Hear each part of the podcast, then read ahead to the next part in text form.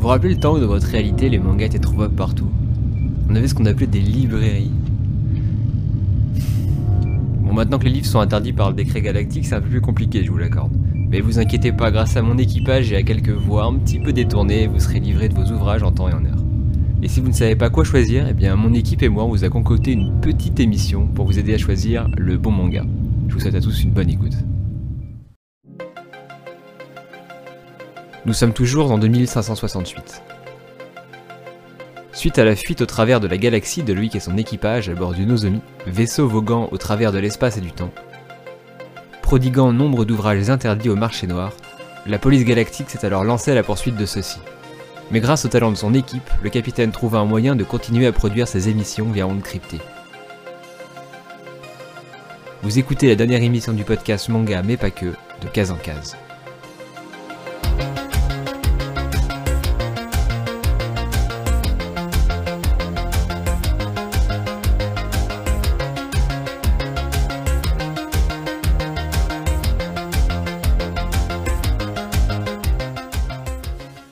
Salut à toutes et à tous et bienvenue dans le Case en Case, le podcast manga animation japonaise, mais pas que. On se retrouve aujourd'hui pour un épisode où on va pas parler de titres en particulier, mais de plein de titres différents, un petit peu à la façon des maisons d'édition. On va essayer de s'attaquer à la grande thématique, qu'est-ce qui fait un bon manga selon nous, et je répète selon nous. Euh, vous n'aurez sûrement pas le même avis que nous, mais c'est pour ça que j'ai sélectionné deux autres personnes qui, logiquement, ont des lectures un petit peu différentes des miennes, même euh, je suis sûr en fait. La première, vous la connaissez déjà, elle est déjà venue sur le podcast, on a déjà fait 3, 4, 5 épisodes ensemble, euh, dont un hors série qui sera resté dans les annales de la ville d'Angoulême. C'est bien évidemment Sego, le podcast Sego Ayo. Non, Oyo Podcast? Non, ça s'appelle toujours Oyo. C'est... Non, le podcast c'est toujours Oyo. Et eh bah ben, écoute, salut Loïc, merci de m'inviter une fois de plus Maintenant, je suis une habituée de ton podcast, mais je suis très contente d'être là. Merci. c'est Goyeux, donc c'est maintenant c'est mon nouveau euh, C'est mon nouveau pseudo, oui, sur les réseaux, ouais. C'est l'ensemble, quoi. C'est l'entité, c'est euh, d'accord. Exactement. C'est la marque. Euh, voilà, c'est le trademark. D'ailleurs, est-ce que j'ai le droit de le dire ou est-ce que je te dois des royalties? Non, c'est bon, t'as le droit de le dire. Très bien. La seconde personne, euh, vous la connaissez logiquement sûrement si vous traînez sur le Twitter euh, du collectif, entre autres. Elle est souvent là en train de commenter nos différents posts, ou du moins de liker, de retweeter. Euh, c'est Alice Malo sur Twitter, Alice du 9e art. Salut tout le monde, ça va? Content d'être invité. Premier podcast? Premier podcast sur des mangas, ouais. Ah, on a déjà fait sur de, sur de la BD peut-être, du cinéma ou des planches Alors, je bosse en radio de base, donc du podcast j'en ai fait autrement, mais euh, mes podcasts euh, manga, donc euh, un sujet coup de cœur, c'est la première fois. Bienvenue. c'est un peu le test. je suis bien, je, suis le, crash test de beaucoup, j'ai l'impression à chaque fois. Mais c'est pas grave. juste pour, pour se resituer, Sego, ça fait 3-4 ans que tu lis des mangas. Oui, c'est ça. Moi, ça doit faire une quinzaine d'années et Alice, ça fait 4 ans aussi, je crois, 4-5 ouais, ans. Ouais, ça fait 4-5 ans euh, que je suis tombée de temps dedans, irrémédiablement.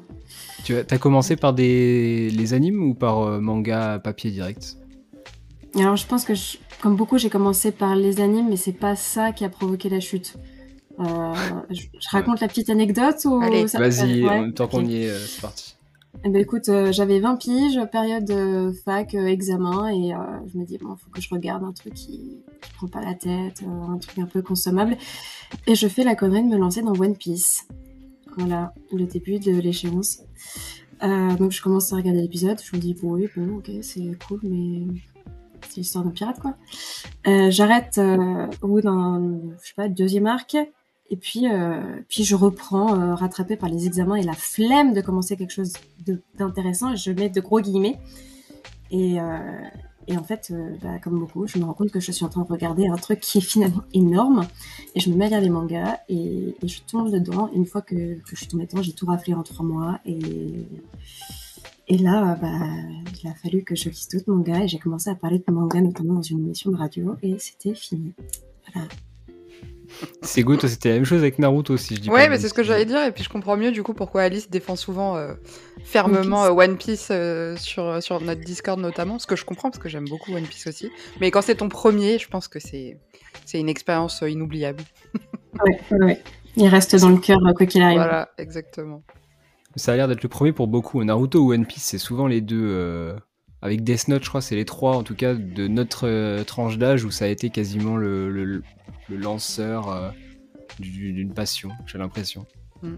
Alors, je mets j'y tiens, genre vraiment j'y tiens, ça me fait chaud au cœur. Mon tout premier manga, mais je ne savais pas que c'était un manga parce qu'il n'était pas imprimé en version manga à l'époque. J'avais 11 ans et j'ai commencé par Akira, qui ah. était euh, dans la bibliothèque de mon père et qui me disait surtout tu ne lis pas ça, c'est pas de ton âge. Mais bon, quand on vous interdit un truc, vous êtes un enfant, vous êtes curieux, vous allez lire quand même les bouquins qu'on vous interdit de lire. Donc j'ai lu Akira et en effet, j'ai pas tout compris, mais c'était tellement incroyable que je les ai engloutis. Quoi. Donc euh, mon premier manga c'est Akira, mais dans sa très vieille édition, sa première, donc euh, pas du tout. Est-ce que c'est la version colorisée un peu en format franco-belge? Il la ressortent d'ailleurs, euh, anecdote, il la ressortent actuellement Glénat, je sais pas pourquoi d'ailleurs, mais ils le font. C'est collector. Donc pourquoi pas. Mm.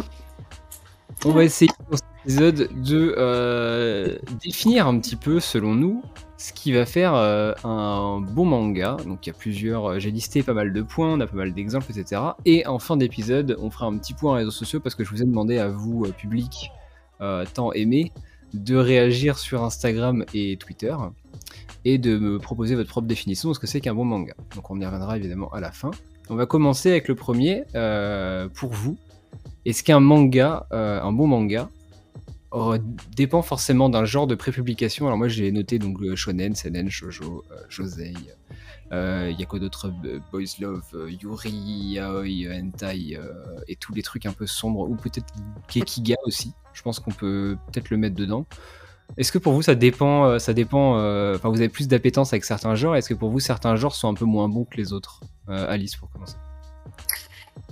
Je dirais pas que certains genres sont moins bons que les autres, mais il y a certains genres qui sont forcément connotés. Et tu as parlé euh, de hentai, de BL et, de Boys Love et, et d'Yuri. Écoute, euh, pour moi, par exemple, ça, ce sont des genres qui ont un objectif particulier qu'on met forcément à part. Moi, en tout cas, je mets forcément à part. Ce qui n'empêche pas d'en faire de très très bonnes histoires euh, au. Mais quand il y a un objectif derrière, forcément, il y a, voilà, il y a quelque chose qui fait qu'ils sont plus difficile, euh, enfin il est plus difficile de faire de bonnes histoires avec euh, avec l'objectif de plaire ou de susciter une réaction physique. Donc euh, voilà, donc il y a des BL qui, alors je suis lectrice de BL, donc je vais surtout parler de cela. Ça n'empêche pas qu'il y a d'excellents scénarios BL et d'excellents idées, d'excellentes idées qui font qu'il y a de bonnes histoires mais l'objectif n'est pas nécessairement d'écrire de bonnes histoires. Mm. Donc, ça, ce sont trois genres en tout cas que je mets à part. Mm. Après, pour les autres, honnêtement, je pense pas qu'il y ait de limite. Ouais, alors sachant que quand je parle de genre, là, c'est la... pour la prépublication. Maintenant, euh, enfin, d'usage dans ce podcast, on parle plutôt d'aventure, de, romance, euh, de psychologie, de thriller, de science-fiction, etc. Plus que shonen, seinen, shoujo, etc. Parce que en France, c'est c'est pas. Enfin, nous, on prépublie pas dans, des magazines, donc finalement, euh, se dire, bah ça c'est un shonen, seinen, euh, shoujo, c'est une indication, j'ai l'impression, pour les parents, plus que pour nous en tant que lecteurs, de la qualité d'un titre. Sego, t'en penses quoi? Euh, Moi, pour le coup, j'ai vraiment. Je pense que dans chaque genre, il y a des pépites. Et que c'est vraiment pas pour le coup le genre qui fait, qui fait la qualité, parce que moi j'ai lu un peu. Alors, pas de tout, parce que j'ai encore euh, des choses à, découvrir. Euh, mais j'ai eu des gros coups de cœur dans chacune de ces catégories, donc euh, je pense que pour le coup, vraiment, moi, ça n'a aucune forme d'importance, du moins pour moi, dans ma lecture. Après, c'est sûr que, comme disait Alice juste avant, forcément, tu as des catégories qui vont être plus connotées. Typiquement, du shonen, tu t'attends pas à trouver des histoires d'amour incroyables dedans, quoi. Par exemple, et c'est d'ailleurs ce que tu reproches, toi, Loïc, souvent à, ce, à ce genre. Euh, mais ça n'empêche pas qu'il y a des shonen qui sont, euh, qui sont extras sans avoir cette, cette partie-là. Et pour moi, en tout cas, y a, ça n'a, enfin, le genre n'a aucune influence sur la qualité du manga. Enfin, de mon appréciation du manga. Hmm. qui est deux choses différentes. tu parles de shonen d'aventure du coup. Non, ouais, non, non, de, de tout. Ouais, oui, oui.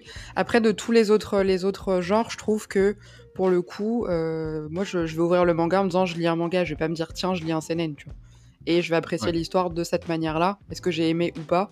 Euh, Mais je vais pas me dire ah bah tiens, euh, c'est sûr que j'aimerais pas parce que c'est euh, du shojo ou je ne sais quoi.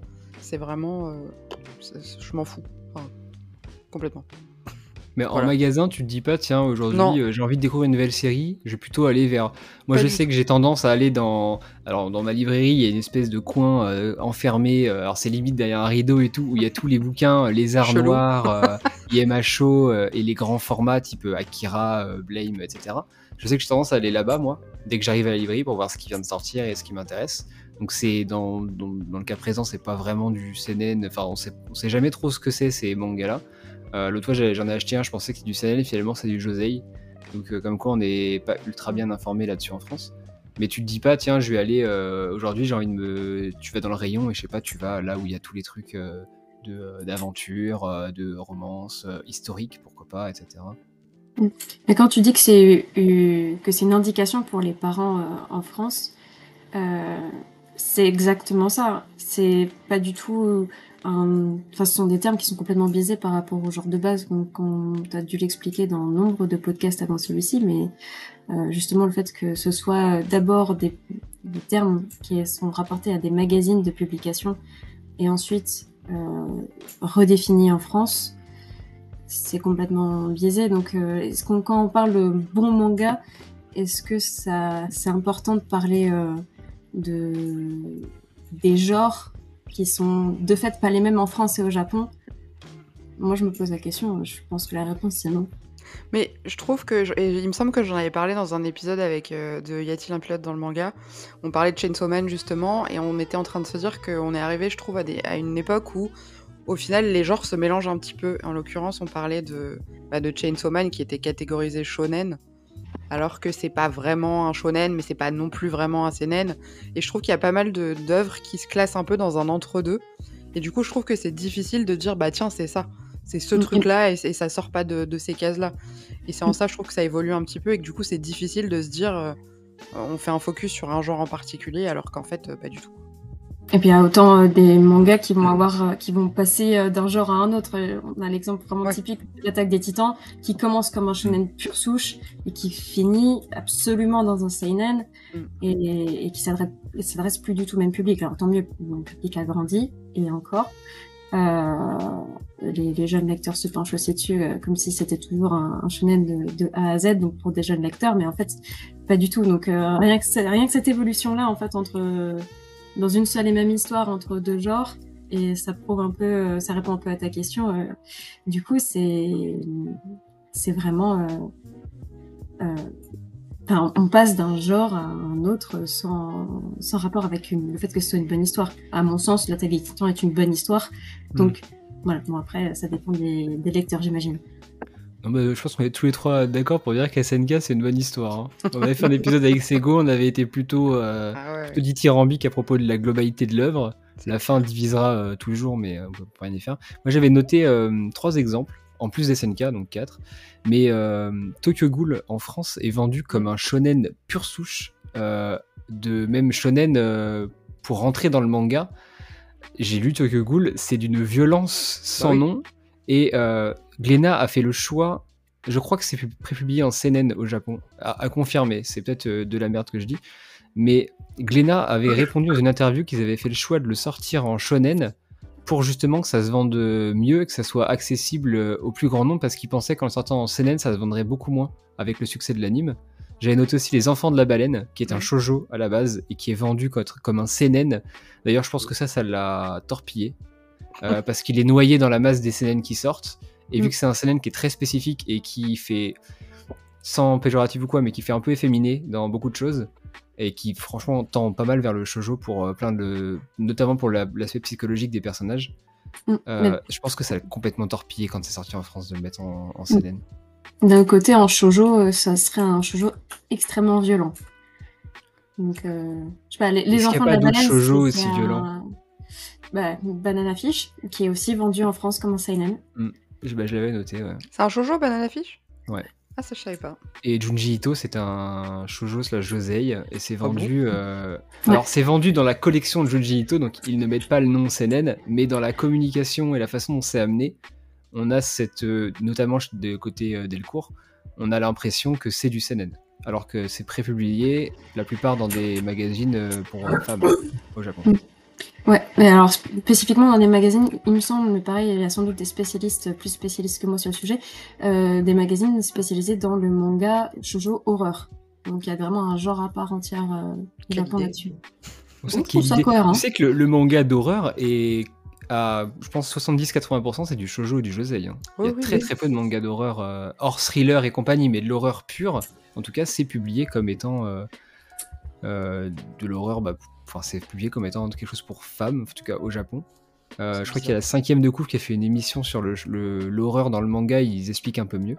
moi, je, moi, je lis pas spécialement d'horreur, donc forcément, ça, ça m'intéresse pas plus que ça. Mais en tout cas, voilà, il y a beaucoup de, de mangas qui, voilà, qui font la bascule entre euh, différents genres euh, pour vendre ou non, pour indiquer aux parents aussi ou non, euh, je pense par rapport à la violence notamment, ce qu'il y a dedans. Donc... Les Junji Ito, c'est pas excessivement violent. C'est plus. Pour moi, les Junji Ito, je vais peut-être dire un truc énorme pour les fans complètement inadmissible, mais pour moi, les Junji Ito, c'est vraiment un genre. c'est plus de la, du fantastique au sens mot passant que de l'horreur au sens euh, film d'horreur. Euh, c'est plus digeste que, que de l'horrifique. Euh.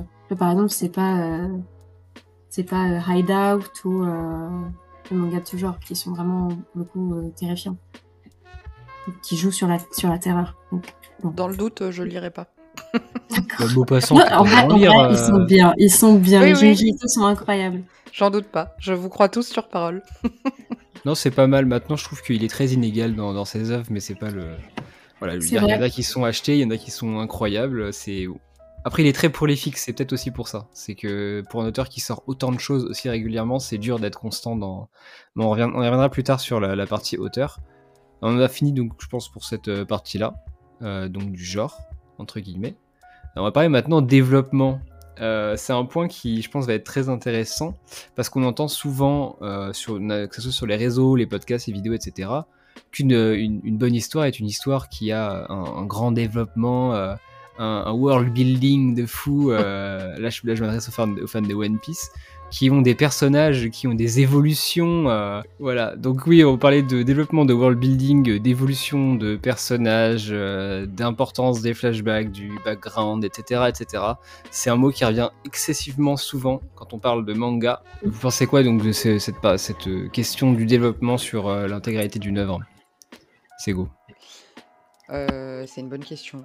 Je pense que oui, c'est quand même important parce que si tu, pars d'un point euh, A et tu restes au point A pendant toute l'histoire, au bout d'un moment, tu te fais chier. Après, est-ce qu'il y a besoin, y a de milliards de rebondissements? Je sais pas, mais qui au moins un, objectif euh, même minime dans l'histoire, quoi. Qu'on avance quand même un petit peu. Et encore, je dis ça, mais finalement, quand tu lis des mangas slice of life, euh, parfois, ça raconte juste la vie lambda de certaines personnes. Euh, il se passe pas forcément quelque chose d'exceptionnel. Donc, euh, je sais pas. C'est une bonne question pour le coup. T'en penses quoi, Alice? Moi, je suis beaucoup plus catégorique. Ah, bah, parce que, ouais, pour moi, une histoire, c'est forcément un point A, un point B.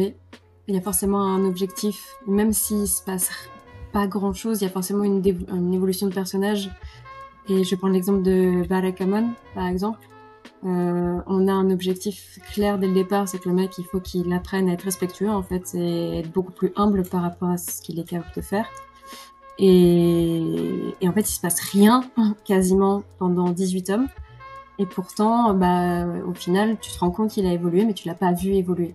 Et en fait, pour moi, une, une histoire, ça ne peut être que ça, mais que ce soit dans le manga, que ce soit dans le roman, le film, le cinéma, les séries, c'est tout une histoire. C'est catégoriquement l'évolution d'un personnage ou la démonstration d'un point de vue, de plusieurs points de vue, et les personnages sont euh, des véhicules qui permettent de transmettre des idées. Donc pour moi, il n'y a pas de... on ne peut pas faire autrement. Et en effet, une histoire qui qui est mal construite ou mal rythmée ou et, j'évoquais un peu euh, pseudo punchline, un peu vague euh, quand tu parlais tout à l'heure, euh, Sego, à, à Pour moi, Fairy c'est exactement l'exemple d'une histoire qui aurait pu être bonne et qui est finalement mauvaise parce qu'elle est mal gérée. Voilà. Ok. Je viens de perdre une partie de ma communauté qui est fan de Fairy non mais t'inquiète, ils vont me détester moi, ils vont pas détester toi. Non, mais c'est pour faire de toute façon, l'auteur euh, a très clairement dit en interview qu'il avait euh, bossé euh, sans rien prévoir. Il faisait ses chapitres au compte-goutte sans savoir ce qu'il allait faire dans celui d'après. Mais c'est un problème. Même lui, il a, il a assumé qu'il a fait de la, de la, merde là-dessus. Donc, mm. bon. Et toi, t'en penses quoi? T'as pas répondu du coup, Loïc? Ouais, t'as pas répondu. Est-ce que vous avez lu Yotsuba ou Escala Yokohama? Non. Alors, j'ai commencé Escala Yokohama. Est-ce que tu, du coup, euh, pour euh, rebondir sur ce que tu as dit, tu arrives à déceler une histoire dans Escale et Yokohama? Ouais, ouais. Je pense que. Alors peut-être que je me trompe, parce que j'ai lu les deux premiers tomes. Ça, c'est très représentatif de l'ensemble de la série. Ouais. Euh, pour moi, Escale à Yokohama, le, truc, l'objectif du personnage, c'est que si elle vit indépendamment de son maître, elle a quand même le souvenir de son maître, elle est quand même très très rattachée à lui ou elle, et en fait, elle est toujours dans l'attente de son retour. Pour moi, son devoir en tant que personnage, c'est, euh, enfin, son, but, c'est d'arriver à se détacher complètement de lui et, et voir euh, quitter le café, faire autre chose, mais en tout cas, arriver à, se, défaire, à se défaire de ce, de ce souvenir de cette personne qui existe sans exister. Hmm. Ok. Yotsuba, Loïc, c'est la petite fille que t'aimes trop là. Yotsuba, c'est euh, avant tout l'amour, c'est avant tout. Euh, Pour moi, c'est les cheveux verts, mais. Exactement. Mais bah, Yotsuba, techniquement, il y, a un but en, tant que tel, c'est qu'elle découvre la vie, donc il faut qu'elle grandisse, qu'elle mature, etc. Donc euh, si, on veut vraiment rentrer sur, sur ce jeu, trouver une histoire sur Yotsuba, on peut aussi. moi, je sais pas. Franchement, pour le coup de développement, moi, je vois vraiment ça comme un une obligation de faire euh, évoluer euh, X ou Y personnage. Un exemple qui, est bien parlant pour moi, c'est l'opposition euh, Eren et Luffy, qui parlera à tout le monde, où les gens ont tendance à dire que Luffy est, pas développé et Eren l'est énormément, pour X ou Y raison. Quand tu regardes les, les débats plus ou moins stériles d'Internet, alors que finalement, quand tu recentres sur la diégèse, même de, leur récit, ils sont euh, tout aussi développés l'un que l'autre. C'est juste que les enjeux du monde dans chacun dans lequel il vit n'est pas du tout le même. Et on a cette espèce de, je sais pas, j'ai vraiment cette impression de les gens, ils cherchent du, la complexité où il y en a pas. Parce que techniquement, le fil il est resté le même du début à la fin, mais ça change pas qu'il a quand même évolué. Il a des nouveaux euh, compagnons, il a des nouveaux pouvoirs, euh, son but est le même. Voilà, mais il se comporte pas du tout de la même façon euh, du début du, que ce soit au début du manga ou à présent. Bon, il est toujours con comme ses pieds, mais ça on peut pas rien y faire. il, y a, le caractère et enfin on demande pas à un, un, personnage de changer de caractère, on demande à un personnage de changer son. Finalement, on demande à un personnage, on généraliste, mais on demande à un personnage de changer son point de vue au monde pour régler ses problèmes parce que c'est ça en fait, euh, et devenir adulte, et euh, passer du bien vers le mal, ou du mal vers le bien. Enfin, c'est. Ah, Eren n'est absolument pas comparable, c'est le synonyme de Anakin Skywalker, donc euh, bon. dire, les, trames scénaristiques ne sont pas du tout les mêmes. Pour moi, c'est surréaliste de... comparer deux personnages qui n'ont pas les mêmes objectifs et pas le même univers. Et... C'est pas les pas les mêmes ah vaisseaux pour les mêmes euh, euh, objectifs euh, de l'auteur. un personnage que j'avais énormément aimé moi de, ce point de vue-là, c'était Thorfinn de Vinland Saga. C'est très alors c'est dans l'extrême à chaque fois, chacune des phases est très c'est poussé vraiment quand il est dans la partie vengeance, il est vraiment il pense enfin il pense à rien d'autre quand il est dans la partie rédemption, c'est pareil. Et ce qu'il y a actuellement, pour ne pas rentrer dans les détails du spoiler, c'est aussi autre chose qui est encore une fois dans l'extrême. Et je trouve que c'est un, une bonne représentation de globalement ce que euh, ce qu'un personnage euh, qui doit évoluer quand tu prends les extrêmes à chaque fois, sans forcément rentrer dans la, le truc un peu flou de euh, est-ce qu'il a vraiment évolué, etc. C'est un très bon personnage pour ça, je trouve. hâte de voir comment ça va se terminer. Mais euh, voilà. ça me fait penser à. Si je peux me permettre. Ça me fait penser à. Je pense que c'est la raison. Thorfinn, c'est un super bon exemple. Euh, je pense que c'est la raison pour laquelle la série. Euh, la série. Alors, je sais plus si c'est la saison 1 ou si c'est la série entière qui s'arrête à ce moment-là. Qui s'arrête à l'accomplissement de sa. Hmm. Bah, de, de l'une de ses états, de ses états, l'un de ses états émotionnels, c'est en fait, elle aurait pu s'arrêter là tout court. Et mm. elle y aurait pu ne jamais avoir de suite. Elle fonctionne quand même en tant que bonne histoire. Et ça, je trouve ça assez fort d'arriver à faire ça avec un seul personnage. T'as compris, Sego, il faut que tu lises Vinland Saga. Mmh. C'est d'utilité publique. Non, c'est vraiment bien. Comme à peu près 75 000 autres mangas que je suis censé lire aussi, mais. Euh, ouais, après tu auras lu Kingdom, tout ça, Vinland Saga, mais mmh. d'abord. Euh, évidemment. Évidemment. On en parlera plus tard de, Kingdom, j'ai une petite partie exprès pour ça. Ah, en plus. Euh, moi, je juste, tu sais que tu vas être tout seul, hein, parce que j'ai pas les Kingdom non plus. moi, j'ai lu les 8 premiers. Aïe, aïe, mais t'as vu, t'as les 10 premiers et les deux autres là. Bah, laisse-moi, je fais ce que je veux. Euh, je vais juste rajouter que moi j'aime bien quand il y a un... les récits, moi j'appelle ça des récits à univers, euh, pour rester sur la partie développement. J'aime bien quand on a l'impression que le monde a existé avant que l'histoire arrive, existe pendant et continuera d'exister après. Le meilleur exemple, on va pas citer One Piece parce que c'est un très bon exemple, mais le meilleur exemple c'est Gunham, euh, pour rentrer dans le truc un peu plus CNN c'est que tu comprends qu'il y a eu des choses avant, tu comprends qu'il se passe des choses en même temps que Gali évolue, que ce soit Nova ou, ou autre, et tu comprends qu'une fois qu'elle sera plus là, il va continuer à y avoir des, choses qui vont se produire. Et je trouve ça super impressionnant. Et j'avoue que c'est assez rare qu'un récit me montre ça. Un autre récit qu'il a très bien fait, c'était Full Metal, où on comprenait très bien tout ce qui s'était passé avant, tout ce qui se passait pendant, parce qu'en plus d'Edward bah, et Alphonse, il se passe beaucoup de choses en arrière-plan, mais on a, on a la visu de ce qui se passe, et on sait qu'il se passera des choses encore après. Enfin, l'alchimie existe toujours. Euh, etc. Et je vais pas non plus spoiler la fin, mais il y a des possibilités de, que le monde continue d'évoluer. Je trouvais ça super intéressant. Et euh, c'est vrai que c'est assez rare euh, dans le manga d'avoir des mondes aussi, aussi fournis. Après, c'est peut-être pas non plus le, le, principe même du genre, mais j'aime bien les récits qui sont comme ça en tout cas. Moi, je trouve que ça, pour moi, ça fait des, ça fait des bons mangas. Et du coup, tu considères ça comme du développement? Euh, alors oui, parce que c'est du développement avant de commencer l'histoire. Tu vois, typiquement, attention, petit défaut à Kingdom, Kingdom c'est une période donnée. C'est-à-dire qu'il y, a très rarement des moments où on te dit oui, il y a eu un roi avant qui a fait X ou Y truc, mm. mais on s'en fout. Ce qui est important, c'est ce qui se passe maintenant, c'est Essay, c'est euh, Chine, etc. Et euh, ce qui se passera après, on s'en moque, ça appartient à l'histoire et tant pis. Et euh, donc, tu vois, dans le cas de Kingdom, ça, ça rentre pas dans ces fameux mondes euh, récits à univers que je trouve ultra passionnant. Parce que c'est très arrêté dans le temps. C'est une capsule, tout comme Death Note. Death Note, mm. on, on, sait pas du tout les autres détenteurs des cahiers, ce qu'ils ont fait avant ou après. On sait qu'il y en a eu, on sait qu'il y en aura, mais maintenant, on n'en saura jamais plus. À part dans Short Stories où on a un micro aperçu, mais c'est. Ouais, d'ailleurs c'était très bien, mais. Ouais, C'était une expérience amusante, Short Stories. Mm. Mm un mot à rajouter sur le développement On peut passer euh, très rapidement à la partie d'après. Alors, une partie que j'ai rajoutée euh, là aujourd'hui, ce que je me suis dit que ça pourrait être intéressant. Est-ce que le, pour que ça soit un bon manga, il faut qu'il y ait un, message en fond obligatoire euh, qui raccorde soit avec notre, notre société à nous, soit avec une expérience qu'on peut avoir vécue, etc. Est-ce que c'est important ce, qui est ça en fait dans, dans un manga? Alice? Pour moi, ouais. Pour moi, oui, mais après, il est pas, c'est pas obligé que euh, ce soit clair et dit entre euh, vraiment euh, une case ou une bulle qui te disent, ok, la solution finale, la morale de l'histoire, c'est ça. Je pense pas que ça ce soit important.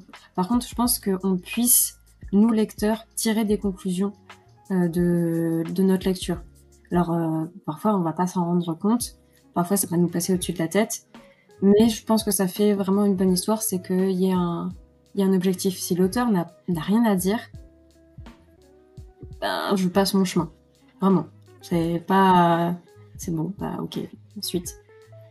Mais du coup, est-ce que tu fais la distinction en disant ça entre, euh, par exemple, euh, je sais pas, je vais prendre un, exemple Naruto par hasard.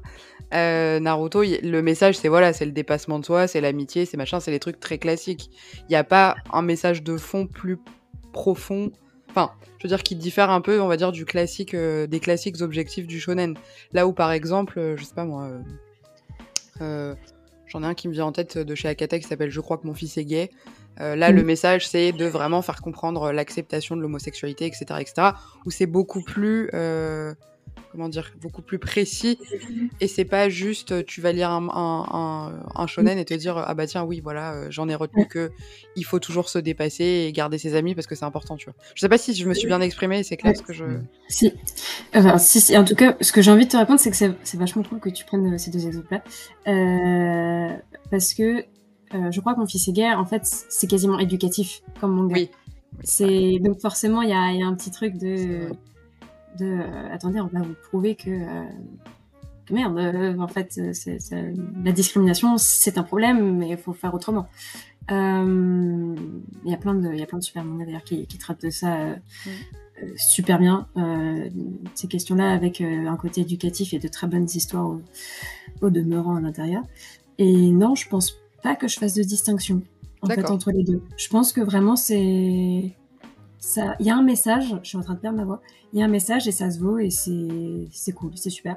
Et toi, du coup, si tu prends ces deux exemples, tu vois une différence ou, pas? Bah du coup, moi j'ai aussi le côté, désolé Loïc, hein, on, te, on te laisse non, pas parler. Non, vas-y, écoute, euh, je, mais... Euh, je, je, débranche le micro. mais euh, après, est-ce qu'il n'y a pas aussi, désolé, je rajoute un troisième, un troisième facteur, mais il n'y a pas aussi l'interprétation de chacun, c'est-à-dire que toi, tu vas lire une histoire, tu vas y voir un message. Moi, je vais lire la même histoire, je vais peut-être pas avoir le même message. Donc, alors après, évidemment qu'il y a des messages universels, hein, on est bien d'accord, et tu as plein, de, plein de, bons exemples pour le montrer. Mais je pense que finalement, le message de l'auteur, c'est hyper subjectif parce qu'on va chacun le percevoir. Euh, à sa façon. À sa façon, ouais. Je pense. Je pense que c'est tout le. Enfin, peut-être tout l'objectif, mais vraiment toute la beauté d'une histoire, en fait. C'est que tu, toi, tu comprends ce qui te touche à un instant T. Et tu vois, par exemple, il y a ce, ce truc, alors je, je, pense que ça arrive parfois, peut-être pas à tout le monde, et peut-être que ça arrive vraiment à un instant précis dans, dans la vie de chacun, mais tu lis un bouquin, t'es, il passe au-dessus de la tête, tu l'aimes pas, et puis quelques années plus tard, ou quelques mm. mois plus tard, tu vas le reprendre, et là tu vas dire, ah la vache, j'avais pas compris ça comme ça, mm. waouh, là ça me choque, et tu peux pas t'arrêter de le lire, et, et là t'es frappé par un truc que t'avais pas capté, et il touche il touche vraiment et tu comprends le message euh, qu'il y a un message qu'il y a derrière et peut-être que dans dix ans tu le reliras et tu comprendras comprendras autre chose encore et c'est c'est ça qui est enfin ça je trouve ça génial ah, je suis d'accord parce que vous en pensez Ouais, moi, le bouquin qui me fait ça, c'est le qui m'a fait ça plusieurs fois, c'est Le Petit Prince de Saint-Exupéry, où je l'ai lu à des périodes différentes de ma vie et je l'ai pas du tout euh, perçu de la même manière à chaque fois que je l'ai lu. Donc désolé, on sort du cadre manga, mais je comprends tout à fait ce que tu veux dire du coup. Mmh. Mais Star Wars, hein. Star Wars, c'est un super exemple pour ça. Hein. T'auras jamais la même vision de. Ou c'est un anneau, hein, mais euh, Star Wars, t'auras jamais la même vision quand t'es gamin, euh, ado ou adulte. Euh, c'est vrai. notamment du personnage d'Anakin. Tu le vois pas du tout de la même façon en fonction de l'âge que t'as, je trouve. Ouais, c'est vrai. Ouais. Euh, moi, je pas forcément d'exemple. J'avais noté Le Monde selon Selchan et Pink, qui m'avait bien marqué en termes de fond euh, intéressant récemment. J'ai aucun des deux. Donc, euh. mais pour revenir à Naruto, je, je, pense qu'il y a plus de, il y a encore plus de messages que juste le dépassement de soi et les trucs des shonen. Mais rien que le, premier chapitre avec le, le fait qu'il soit seul, etc., l'acceptation des autres, s'accepter soi-même aussi parce qu'il fait le pitre pour mm. être mis en avant, etc. Il y a beaucoup de, beaucoup de messages dans Naruto. par moment, d'ailleurs, je trouvais ça plus intéressant quand il essayait de faire passer des messages que quand il a arrêté de le faire euh, avec la Grande Guerre et tout à la fin. Mais euh, bon, ça, ça reste mon avis.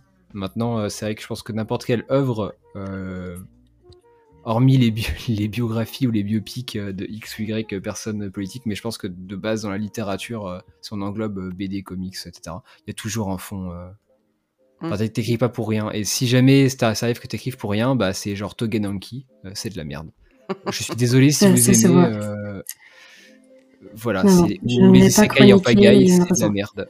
C'est voilà, j'ai pas. Désolé pour vous si vous aimez tous les isekai à la con là, mais à un moment donné. Euh, Les isekai, c'est de plus en plus difficile de faire une bonne histoire. Voilà, c'est comme ça.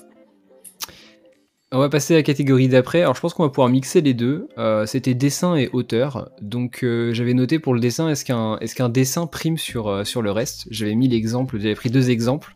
L'exemple de Boichi, qui est un, un dessinateur très bien, mais qui fait des histoires. Mais alors, mais mais nul Oh, je suis désolé pour les fans de Boichi, mais mais c'est rincé. Enfin, on va pas se mentir, c'est vraiment pas bon. Euh, voilà, bref. Et après, j'avais pris Ranking of King, qui a un dessin qui est vraiment pas joli, et pourtant, l'histoire, elle est, euh, mm. elle est, elle est, elle est, elle est top. Euh, Vous avez des exemples comme ça aussi qui sont, qui sont un peu euh, les extrêmes ou pas? Alors, oui. Euh, et j'aimerais peut-être réagir à, ce on, en t'aime bien Boichi. non, je suis désolé. Non, je ah, supporte pas Boichi, mais tu vas voir pour une raison à l'opposé de ce que tu viens de dire, je ne supporte pas le dessin de Boichi. Je suis allergique à ce dessin-là. Je trouve euh, une sorte de sexualisation fragile mm. qui, qui, fait, qui rend, qui rend les personnages très très bizarres. Mais même dans leur regard, ça me met mal à l'aise. Les persos féminins de euh, Boichi, c'est un peu. Euh, même masculin, hein. même masculin. Tu les regardes, tu c'est très très gênant. Et, et, oui, en plus, en plus le, les scénarios, bon voilà, n'équilibrent pas le dessin chelou, à, mon sens, et je ne comprends pas la hype qu'il peut y avoir autour de cet auteur parfois. Et euh, Ranking of King, Ranking of je vais y arriver. Euh, pour moi, c'est l'équivalent de SNK. C'est-à-dire que ça commence euh, graphiquement très très mal. Je te dis, ça ne va jamais marcher tellement c'est moche. Et en fait, t'es emballé par l'histoire euh, dès les trois premières pages. Donc euh, forcément, forcément, en fait, c'est la preuve que bah, le dessin, mine de rien, en fait, c'est pas forcément le, principal. Il y a quelque chose. Un dessin, un mauvais dessin peut aussi rendre quelque chose d'intéressant. Après, du coup, ça me fait penser à Kabine Agata, qui est euh, l'autrice qui a fait euh, Journal de ma solitude, Solitude d'un autre mm. genre et. Euh, Il y a pas Je bois ma solitude, qui est sorti récemment. Pour fuir ma solitude, ouais. C'est qui est le plus court et l'un des plus intéressants, qui sont tous intéressants puisque c'est son autobiographie. elle est passionnante pour moi cette cette mangaka, elle est incroyable. Et, euh, et Kevin Agata a un style graphique, euh, c'est très, alors c'est très lisible, euh, mais ça ressemble à du dessin de presse, comme on peut en voir en France. C'est de la caricature en fait. C'est absolument pas, c'est pas du dessin manga du tout. Ça n'a rien à voir avec un dessin manga. Et d'ailleurs, à la fin de son deuxième tome, Solitude d'un autre genre, il y a une nouvelle qui, enfin, il y a une, nouvelle de fiction pour le coup, qui euh, vient compléter un peu son, autobiographie. Rien à voir. Et là, on voit son style à la fois quand elle raconte son autobiographie et son style de mangaka qui raconte de la fiction. C'est vraiment deux univers différents, deux choses différentes. Il y en a un qui est très beau, je vous laisse deviner lequel, et l'autre qui est explicatif, mais certainement pas euh, sexy à regarder, quoi et qui ne la met absolument pas en valeur, euh, ni en tant que personne, euh, ni en, tant que dessinatrice. Et pourtant, ce sont des bouquins que moi je trouve absolument incroyables et, à mettre dans toutes les mains, que ce soit pour l'autobiographie, pour de la bande dessinée grand public ou pour des lecteurs de manga, euh, simplement des lecteurs de manga. Ouais. C'est go. Je reformule. Est-ce qu'il y a des mangas que tu trouves moches, mais pourtant que t'as kiffé Non, oui, euh, Criminel Fiançailles, c'est le dernier exemple que j'ai en tête, que je le trouve le dessin, j'aime pas du tout, mais pas du tout. Et, euh, et finalement, bah, je me suis euh, prise à l'histoire. Alors, on aime ou on n'aime pas, moi je trouve ça trop bien, mais, mais les dessins, vraiment, j'appréciais pas du tout. Et pour le coup, moi je sais qu'en général, j'ai du mal à commencer une œuvre si le dessin me plaît pas. Typiquement One Piece, c'est pour ça que j'ai mis autant de temps à me lancer, c'est que les premiers tomes pardon, hein, mais c'était affreux. Euh, finalement, je regrette pas du tout d'avoir euh, euh, forcé parce que c'est génial. Mais c'est vrai qu'au premier abord, ça va me rebuter et peut-être me dire je vais avoir plus de mal à rentrer dans l'œuvre. Et alors qu'au final, il y a des œuvres que je trouve géniales alors que le dessin me plaisait pas forcément. Et inversement, c'est pas parce qu'un dessin est magnifique que l'œuvre est extraordinaire. Voilà. Donc ça prime pas particulièrement. C'est quand même mieux si c'est joli. Hein. Oui, c'est oui, bien sûr, ça c'est sûr. Lire un truc moche, après, il y a des trucs où vraiment, bah, par exemple, euh, euh, Max m'a prêté Amer Béton. Euh... Tayu Matsumoto, ouais, ouais, ouais. ouais. et puis, c'est le premier c'est le premier que tu lis de ouais, C'est le premier, ouais, c'est le premier. Ouais. ouais. bon courage. Je, je sais. c'est pas le. T'as pas commencé par le meilleur. Enfin, c'est par le meilleur. Je veux dire, le plus accessible. T'as pas commencé par le plus accessible. Mais Amer Béton, il, il, il... il paraît que c'est extraordinaire, hein, que c'est top, mais que, mais par contre, le dessin vraiment. Euh... J'ai feuilleté, je me suis dit, bon, bah merci, c'est gentil de me le prêter. Mais... Tu t'y feras jamais, malheureusement. Hein. Je, je kiffe l'auteur, je trouve que c'est un auteur qui est d'une richesse, mais infinie dans, dans ce qu'il traite. Mm. Et le dessin, et pourtant j'ai lu euh, un bon 50-60% de ce qu'il a fait, j'y arrive toujours pas. Hein. Mais je kiffe, mais j'y arrive pas.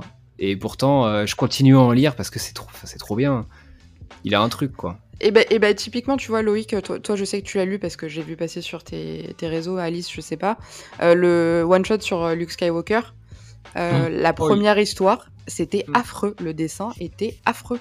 T'avais l'impression que le. Ouais, il tremblait et tout. Ouais, ouais. c'était- horrible et, je, et vraiment c'est dommage parce qu'en soi l'histoire était pas mauvaise, Euh, mais vraiment ça m'a du coup ça m'a gâché le, le- la lecture parce que parce que vraiment j'ai trouvé le, le- c'était affreux, mais affreux.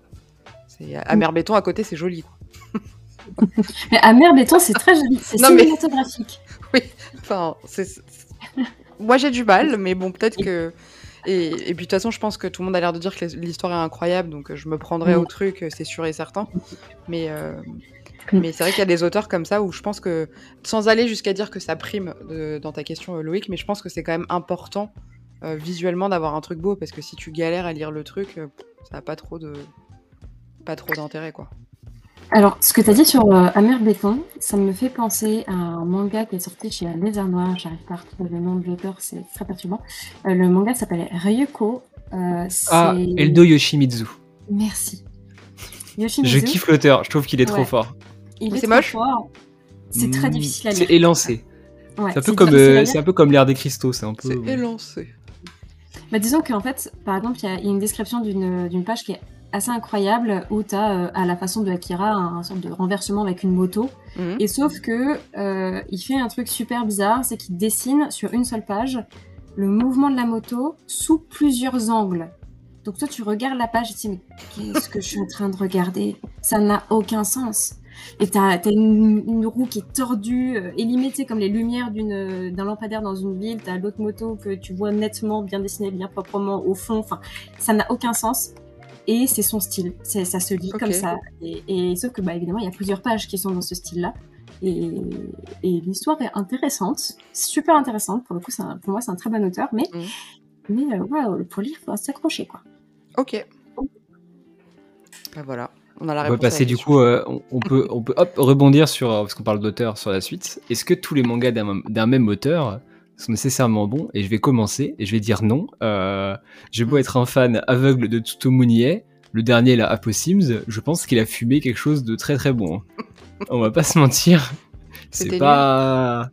C'est pas que c'était nul, mais on va dire qu'il y avait un trait par page, et... euh, Enfin, c'est c'est très... euh, planant quoi. C'est tu lis le truc, t'es en mode ouais, t'es t'es avec lui quoi, t'es dans son trip et et voilà et euh, ouais, y a sens auteurs tu ça as un bon mal de crâne. voilà c'est ça c'est pareil Inyo Asano la plupart de ses œuvres je trouve ça vraiment très très bien. Il y en a que moi j'ai pas beaucoup aimé et qui pourtant sont ultra réputés. Je pense à euh, Demain le lever du jour je crois que j'ai trouvé très moyen et, euh, et pourtant quand je lis les avis les gens ont plutôt trouvé ça assez exceptionnel donc je sais que moi ça m'a pas touché voilà euh, tant mieux. Il y a plein d'auteurs comme ça en fait où, que je kiffe et où j'ai tout chez moi, mais euh, mais je cautionne pas spécialement. Enfin, je suis pas fan de tout ce qu'ils font, mais pour le côté, euh, je garde tout ce qu'il y a de l'auteur, euh, j'ai quoi. Mm. Vous avez ça aussi? Mm.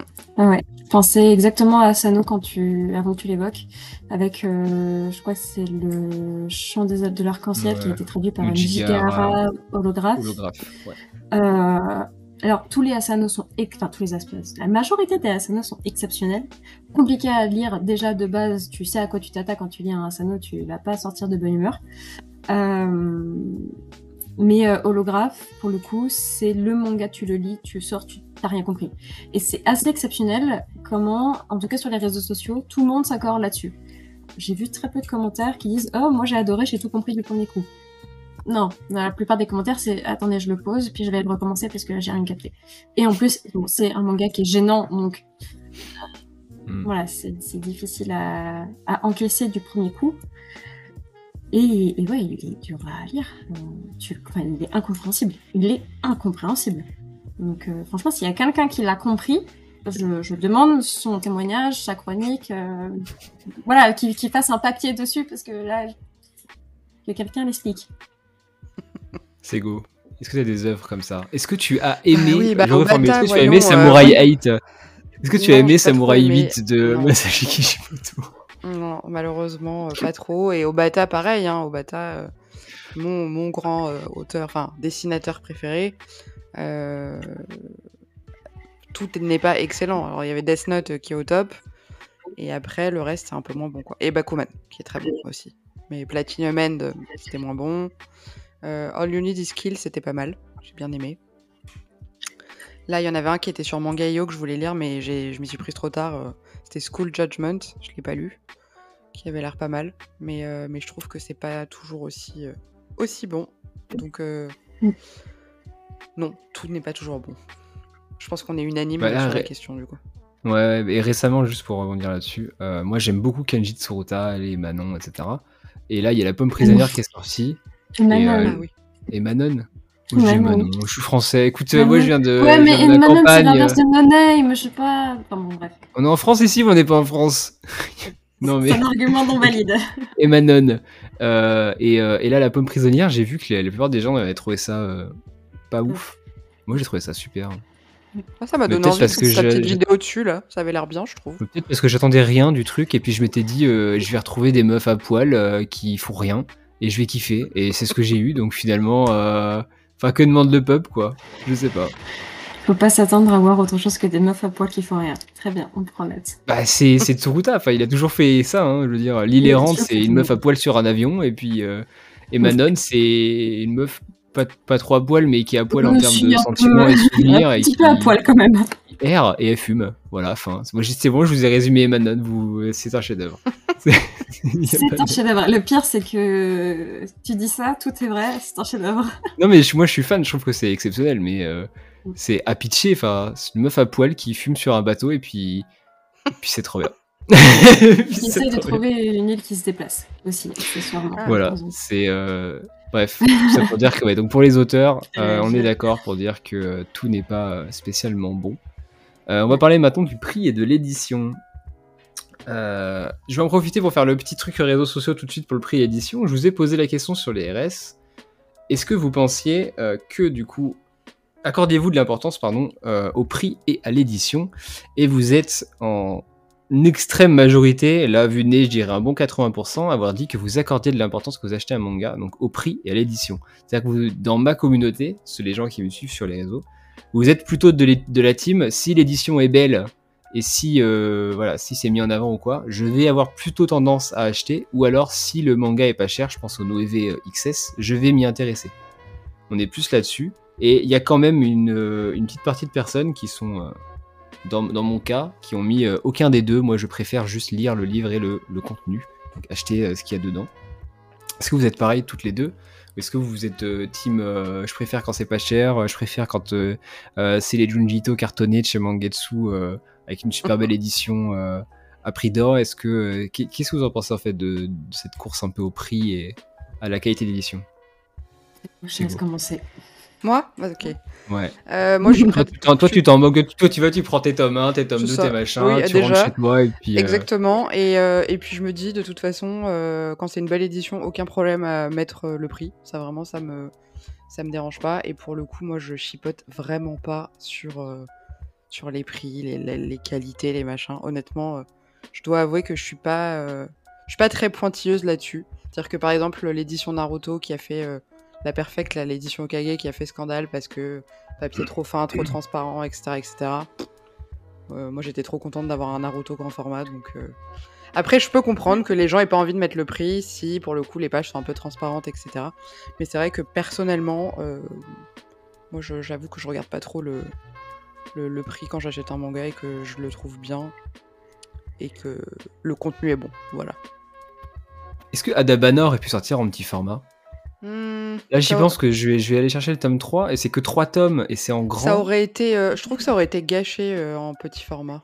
Parce qu'il y a quand même des. bah, tu verras dans le tome 3, euh, il y a Même certaines. les deux premiers. hein, Ouais, moi je trouve que le dessin hein. est magnifique. Et là, dans le tome 3 notamment, il y a une planche qui, moi, m'a vachement marqué, qui est sur, sur une double page. Et, et je trouve qu'en petit, ça aurait pas du tout été. Déjà en grand, elle est pas optimisée, je trouve. euh, Enfin, on, ne voit pas le dessin à la hauteur de ce qu'il est vraiment. Et, euh, et en petit, je pense que petit format, ça aurait pas été aussi bon. Je trouve. Alice?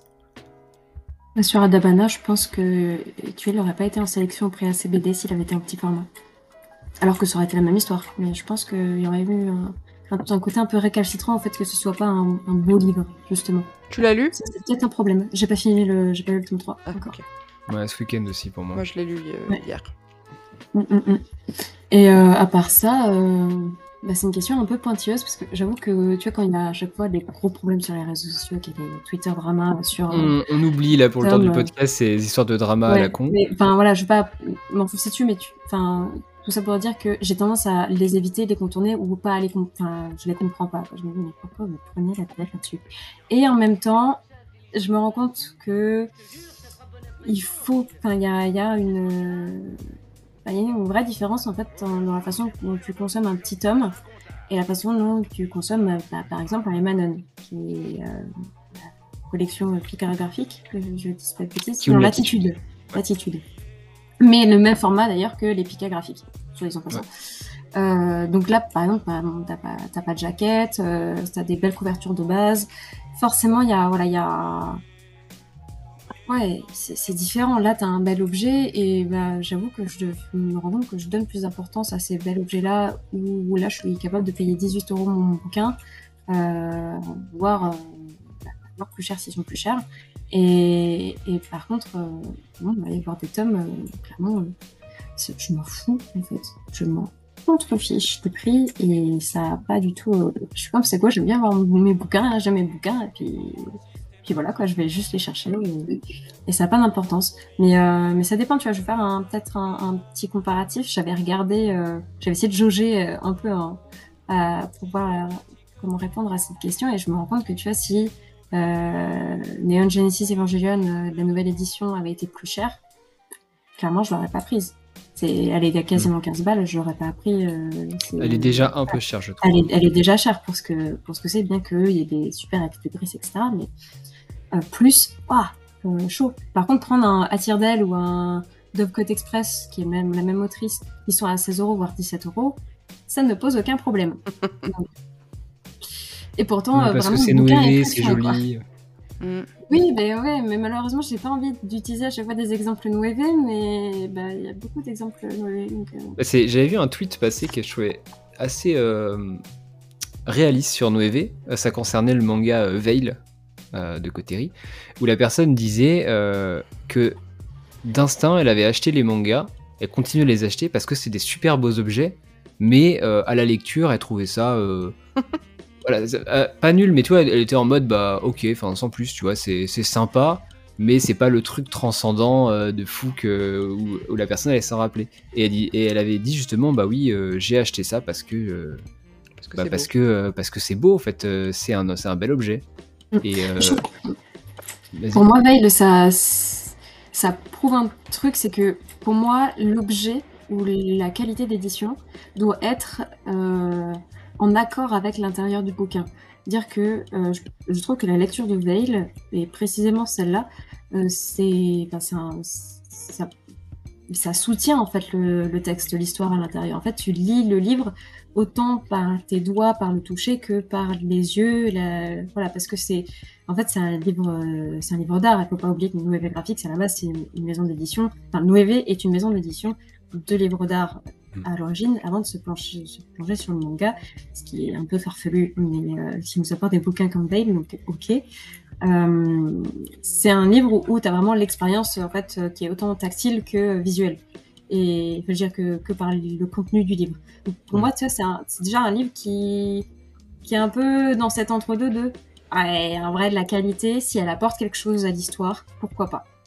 Mais des fois, bah, c'est juste ça apporte pas, ça apporte rien en fait à l'histoire, c'est juste un bel objet, mais que, bah, Non, ça, par contre, tu vois, moi, à l'inv- à l'inverse, j'aurais plus de mal à me dire j'achète un manga juste parce qu'il est beau et jamais le lire, tu vois.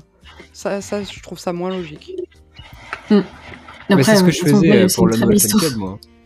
T'as Ah ouais t'as pas entendu, Loïc? T'as dit quoi? Je disais, c'est ce que je faisais pour le Noël Fan Cub. J'ai acheté les premiers parce Ouais. que bah, c'est, enfin, l'édition, elle est, je suis désolé, il n'y a pas mieux actuellement sur le marché. Euh, il faut savoir que je n'aime ni les bouquins euh, assez euh, datés, ni les bouquins de samouraï.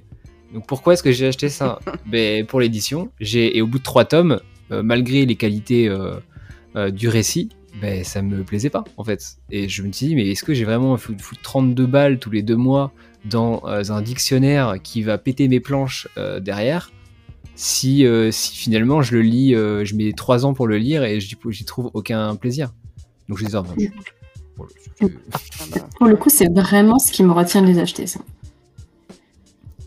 Qu'il soit énorme Mais qu'il soit énorme, que ce soit un bel objet, mais que... En fait, le fait qu'il soit énorme, tout de suite, ça te montre que le contenu, il va être hyper lourd à encaisser, tu vas pas lire d'un coup, que ça va être euh, hmm. peut-être pas réverbatif, mais que ça va être euh, chaud, en fait, à, apprécier sur la longueur. Bon, tu vois, le bel objet, ok, c'est un bel objet, mais en effet, bah, t'es un peu freiné par la taille euh, du, du mastodonte, quoi.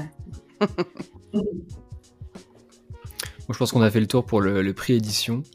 pas trop de trucs à rajouter là-dessus. Peut-être juste une petite mention pour les, fameux on entend souvent en ce moment tout ce qui est effet de fab, euh, les super belles éditions de X-Truc, les perfects, en veux-tu, en voilà, qui sont euh, plus des arguments euh, marketing qu'autre chose, je trouve. sur mine de rien, c'est assez cher. Hein. Ouais. ouais. Le Renault, le maire Dreamland est un bon exemple, je trouve. Il est en train d'être réédité. Là, la réédition de la perfecte édition du tome 1 vient de sortir, je crois. Oui. Et oui. Et... T'as fait une vidéo dessus, Loïc, non? Ouais, déjà, déjà ça coûte 5 balles, ce qui est excessivement pas cher pour Pika. Et euh, il a refait le tome en entier en fait. C'est un nouveau manga. Ouais, c'est ça. C'est ça, il a refait le tome en entier. Par contre, les, les, tout derniers de la série ne seront pas quasiment pas refaits en fait. Donc, non, parce qu'ils sont, ils sont. Euh, enfin, pour le coup, je les relis en ce moment les Dreamland et le trait évolue quand même très très vite. Et euh, en fait, euh, il, a, il a refait le début parce que, bah, le top 1, on va pas se mentir, euh, tu le relis maintenant, t'es en mode qu'est-ce que c'est que cette merde? En, termes de, en termes de dessin, en tout cas, il est, il maintenant c'est un chef. À l'époque, c'était un peu moins ça. Et je trouve que c'est pas, pas con de faire ça. Après, avoir sur la durée, comparaison aussi entre deux tomes. Est-ce qu'ils vont garder cette idée de 5, 5 balles par tome C'est vrai que s'ils les ressortent à 8 ou. Est-ce que c'est 8 Pika, c'est quoi? C'est 7, 7,20, 8, je sais plus, bref. 7,90, non? J'attends de voir euh, au niveau du prix sur l'ensemble euh, comment, comment, ça, comment ça sera. Mais pour moi, c'est une bonne chose qu'ils aient fait ça. Euh, ils remettent au goût du jour Dreamland. Donc peut-être ça peut recruter des nouveaux lecteurs, je sais pas. C'est un peu l'équivalent de Panini avec leur Perfect. Hein. Ils recrutent des nouveaux lecteurs avec toutes leurs, leurs rééditions dans tous les sens. Ça marche, tant mieux. Moi, je suis client, j'en ai beaucoup de, de toutes les rééditions de Panini là. Je trouve qu'ils font du bon taf. C'est légèrement trop cher, mais c'est pas. Franchement, euh, voilà, j'ai les moyens et. Bon, pas grave quoi. Ce qui me permet d'enchaîner sur, vu qu'on parle du prix, euh, les collectors et la rareté des mangas. On le sait à l'heure actuelle, si tu es un shonen en vogue, j'ai nommé One Piece, MHA, Jujutsu Kaisen, tu as ton collecteur tous les deux mois. Et si tu es autre chose, tu n'as rien. Euh, alors, il y en a quand même quelques-uns d'autres. Hein. J'ai noté le collector Otaku Otaku. J'ai noté euh, les webtoons, donc Solo Leveling, True Beauty. J'ai noté l'Atelier des Sorciers, qui est un collector par, euh, par tome. Quelques Spy Family. Et les Bakemono Gatari, qui je crois ont des collecteurs à chacun de, des tomes, pour notamment des couvertures réversibles et quelques One Punch Man. Mais on reste quand même très fortement sur les, les six shonen de baston qui, qui marchent en ce moment et rien d'autre, quoi. Moi, je trouve ça gênant, personnellement. Alors, j'achète pas de collector. Je suis pas du tout client de ça. Pour moi, euh, désolé pour vous qui achetez des collectors, je trouve que ça prend la poussière, que c'est inutile, que ça coûte de l'argent pour rien et que c'est juste là pour vendre des romans que vous lirez jamais. Mais euh, vu, que vu vous voyez que sur Vinted euh, ça vaut de l'argent, vous vous dites peut-être que dans 10 ans je pourrais le revendre. Spoiler, non, vous le revendrez pas parce que personne ne va acheter votre collector 75 balles d'un roman de Demon Slayer. Euh, on s'en fout. Voilà, désolé pour vous, on s'en fout. Enfin, vous pouvez les, laisser sous blister toute votre vie. Euh, on les achètera pas. Bref. Pour moi, c'est un peu symptomatique, histoire de collector. Parce qu'ils sortent sur des mangas qui sont voulus comme étant les bangers, les masterclass, les fameux bons mangas qu'on voit partout. Au détriment, je trouve, de d'autres séries qui mériteraient d'en avoir. Il y, avait eu cette fameuse vague de libérer les shoujo là avec Yona et Shiayafuru. Ils avaient demandé des collecteurs parce qu'au Japon ils en ont qui sont. Alors je me suis renseigné. Effectivement, les collecteurs Jap sont quand même euh, sympas pour Yona notamment. C'était rigolo ça. Euh, no, offense ou quoi, mais je trouvais ça marrant. Enfin, je trouvais ça assez euh, marrant et bien bienvenu de faire de faire ça. Bref. Et mais je sais pas, il y a un ça me gêne cette histoire de collector là. Je vois que ça vous a, ça vous a complètement. Non, moi, je, moi j'en ai, je, m'en fous complètement. Pour le coup, j'en achète pas, ça m'intéresse pas et euh, m'en fous. Parce que limite, euh, après, dans ta collection, ça fait un qui est différent des autres, euh, ça me stresse plus qu'autre chose. Donc, euh, donc ouais, non, moi collector, je suis pas du tout cliente de ces, de ces trucs-là. Moi non plus. Donc, euh, je, tu vois, par exemple, quand c'est vendu en, en coffret, euh, j'ai tendance à gerter le coffret, en fait, pour pouvoir Ouais, avoir donc, un truc linéaire dans ma bibliothèque. Donc, euh, moi, les collecteurs, ça me passe un peu au-dessus de la tête. Donc, euh, que te dire Euh, Voilà. J'avais un peu une... une- Non, mais c'est. on Voilà, peut voilà. passer vite là-dessus. Hein. On peut juste dire que pour nous, c'est ça nous merde. paraît complètement euh, pourri et passer à la- après quoi. Ouais. Bah, j'avais en fait euh, à, à cette oui non, perte d'argent. Pour à mon sens oui. Euh, après voilà ça dépend si on est collectionneur. Si on Oui, est voilà. collectionneur en fait euh, forcément il va y avoir un attrait qui est différent. Et, et là je, enfin, je peux comprendre du coup la hype qu'il peut y avoir sur euh, des tomes collector. Le truc c'est que quand c'est sur des grandes séries comme les One Piece par exemple ben alors déjà outre le fait que c'est une série qui est beaucoup trop longue euh, quand on a tous les je sais pas combien de tomes bah, ça, ça te sert à rien en fait. Enfin, c'est- enfin, ça, ça devient, c'est pas rare en fait. C'est juste pas rare. C'est un collecteur mais qui n'est pas rare. Donc à quoi ça te- ça- Quel est l'objectif, si ce n'est marketing, de faire des collecteurs? Pour moi maintenant, c'est surtout, surtout, surtout marketing et, et c'est dommageable parfois. Euh, J'avais une autre réponse en fait, euh, complètement à, cette question euh, sur euh, la rareté. Parce que pour moi, la rareté, c'est pas forcément être collector. Donc, je sais pas si c'est le sens de ta question ou pas. Non, rareté. Non, non, collector pour moi, c'est les fameux packs à la con là qu'on voit partout, ou les jaquettes réversibles et tout. Rareté, c'est plutôt dans le sens. Vous savez, ces séries des années 90-2000 qu'on trouve plus maintenant. Je pense à qu'est-ce qu'il y a, les, les To Love, les trucs comme ça. Enfin, il y a, il y, a, y a plein de séries, bah, les Eden avant qu'ils soient réimprimés, etc., qui prennent énormément de cotes. Euh, c'est ça que j'entendais par rareté, euh, Ouais. la, la cote de certaines séries. Bah, typiquement, bah, moi j'ai j'ai eu euh. Ikigami le- que j'ai acheté là, et pour avoir le tome Ouais. 10, mais laisse tomber, je l'ai payé 25 balles. Quoi. Mais parce que t'as pris les éditions simples, il y a bah, les je éditions sais, doubles mais maintenant. sauf que je suis une bolo, c'est que j'avais pas vu qu'il y avait les éditions doubles, et donc je me Oh suis là fait là, carotte. Mais, euh, mais c'est pas grave, tant pis, je- je- j'assume. Non, C'est mais la je, je compatis. Je compatis. Tu vois, par exemple, les Karakuri Circus euh, ont tellement été demandés à la réédition. Et, et maintenant que je les ai lus, d'ailleurs, je comprends pourquoi ils ont été demandés à la réédition sans cesse, sans cesse. vachement bien, ouais. Mais euh, je pense que si la réédition avait été faite plus tôt, et euh, on rembobine jusqu'à la question précédente, on n'aura jamais eu une édition aussi belle. Euh, Ah bah si, ils avaient fait moins de collectors euh, en veux-tu en voilà et qu'ils avaient réimprimé leur série au lieu de faire tous ces collectors à la con, peut-être, peut-être qu'on aurait des réimpressions euh, plus souvent de, de toutes ces séries qui, qui maintenant cotent euh, jusqu'à l'infini et l'au-delà, quoi. L'infini et au-delà. Bah ouais, c'est chiant. Mais euh, je me souviens, moi, c'était pareil pour euh, Jusqu'à ce que nos os pourrissent, là. J'avais Oui. galéré à tous les avoir. J'avais dû en prendre un peu à la Fnac, un peu sur Vinted, un peu machin. Enfin, c'était trop chiant. C'est pour Et, ça qu'il faut acheter les Space Brothers maintenant. Bah, je sais, je sais.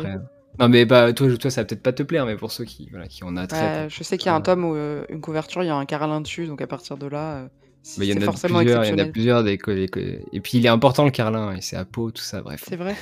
On le voit souvent dans l'histoire. Moi, je veux lire que pour ça. On le voit quand ils sont sur euh, Terre, et quand on Ah. parle de la famille, euh, donc assez régulièrement quand même. Ok. Moi je pense qu'on peut passer à la suite après, non Alice, tu voulais finir là-dessus? Que Alors, penses-tu de la rareté du Mitamura avec Bazara et Seven Seeds Fais-tu partie des gens qui sont heureux que ça a été annulé et que c'est introuvable Euh, je regrette euh, que Seven Seeds soit difficile à se procurer. Mais je pense pas que je regrette, parce que c'est exactement le même bail que ce que je disais il y a deux secondes sur, euh, sur Karakuri Circus. Je pense que plus la, plus il est demandé, et plus l'édition va être pas mal mieux, plus belle quand il sera édité, mais ça peut être dans 5 ans, dans 10 ans, ça peut être, euh, que sais-je, donc la hype a le temps de monter, de redescendre. Je pense que ça, ils les ressortiront un jour, honnêtement. Oui, je Euh, pense aussi. Ok, on va passer à la suite. Euh, je vais alors.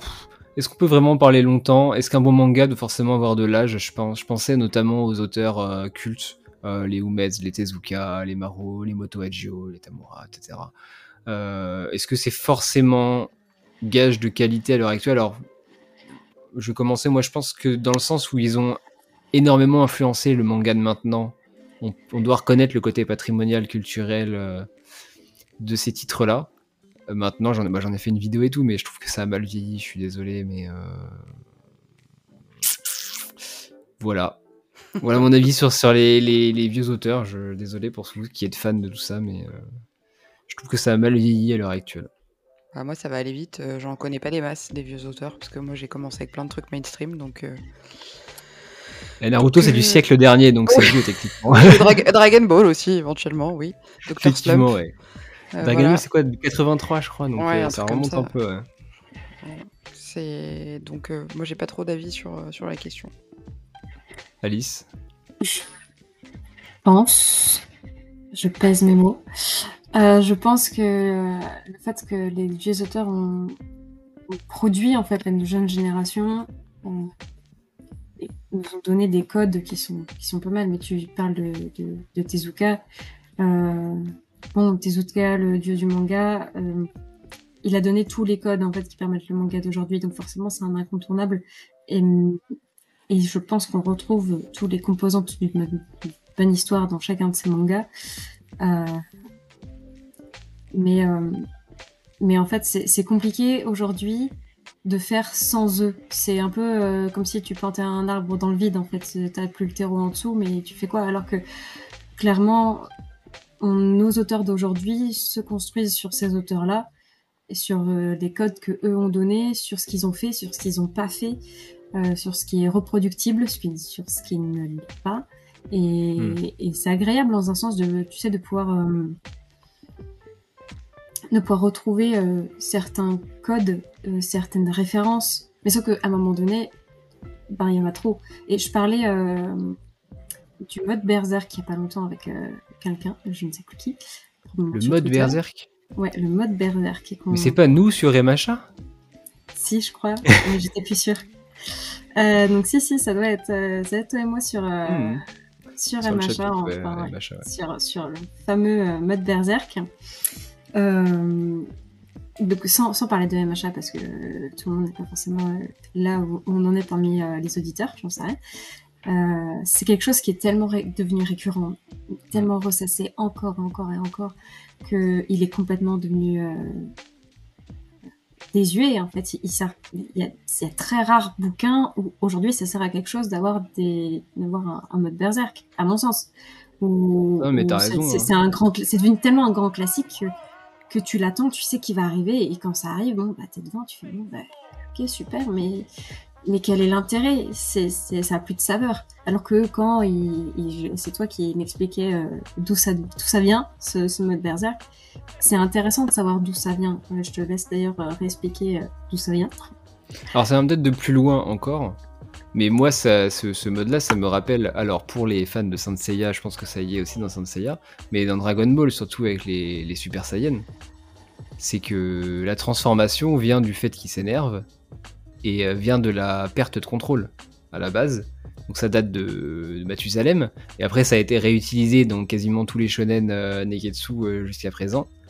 Et moi, ce qui c'est pour ça que je disais que ça me plaisait dans MHA, c'est parce que la façon dont c'est amené, le visuel, etc., c'est la nostalgie à 100%. Enfin là, je suis biaisé, il n'y a pas d'autre. Euh, je, suis conscient que c'est réutilisé absolument partout, mais à un moment donné, euh, vas-y, le mec il crie, il a les cheveux en l'air, euh, il y a de l'aura, voilà, ça me. Bon, c'est Sangoku. Ah, je dis que je réagirais pas sur MHA, mais. sur Hero Academia, mais mais ça, tu vois, pour le coup, c'est un code qui est, tellement là. Et on a le même phénomène, par exemple, sur la référence avec euh, la moto de Akira. Cette, ce plan où, où il glisse là, ouais, voilà, où t'as euh, merde, euh, Canada qui, qui glisse et qui fait, qui s'arrête dans cette, ce mouvement de classe absolue est tellement, tellement, tellement repris que que la référence n'a plus aucune, voilà, plus aucune pêche, c'est plus intéressant, ça te fait plus frissonner. Et, voilà, donc du coup, je pense qu'il y a un besoin d'instaurer des nouveaux, des nouveaux moments cultes euh, du manga, et ça a du mal à revenir, ça a du mal à ressurgir. Et il faut, je pense, une nouvelle génération d'auteurs qui arrivent à se défaire de ça et à, créer euh, des, des, moments qui sont euh, détachables de leur œuvre, que tu peux citer.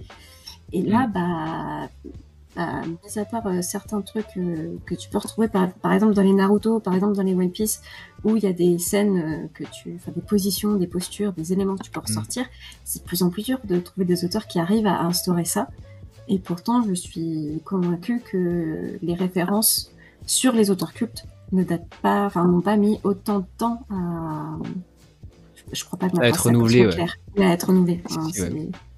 Donc là, on, on, ça du pré-mâché et c'est très dommage, alors qu'il y a très très bons auteurs. Et j'ai envie de citer euh, My Broken Mariko, euh, avec Waka Hirako et, et, et Millennium Darling. Euh, euh, chez Naban, qui, qui, sont deux bouquins qui sont absolument exceptionnels, qui sont de très très jeunes autrices et, et qui ne demandent qu'à être plus connus et plus lus. Il y a eu un prix d'ailleurs, My Broken Mariko, encore un. un des nombreux prix que le bouquin aura raflé. C'est assez abusé, tous les, tous les six mois, le bouquin il a un prix. Euh, un petit one shot, ça te paraît assez gros en plus, toi. Voilà, 9 euros, Kiwoon, sympathique. D'accord, je note. Merci.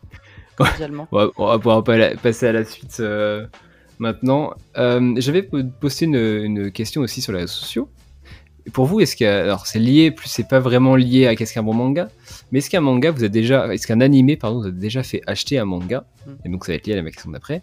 Vous avez été 70% euh, à dire oui.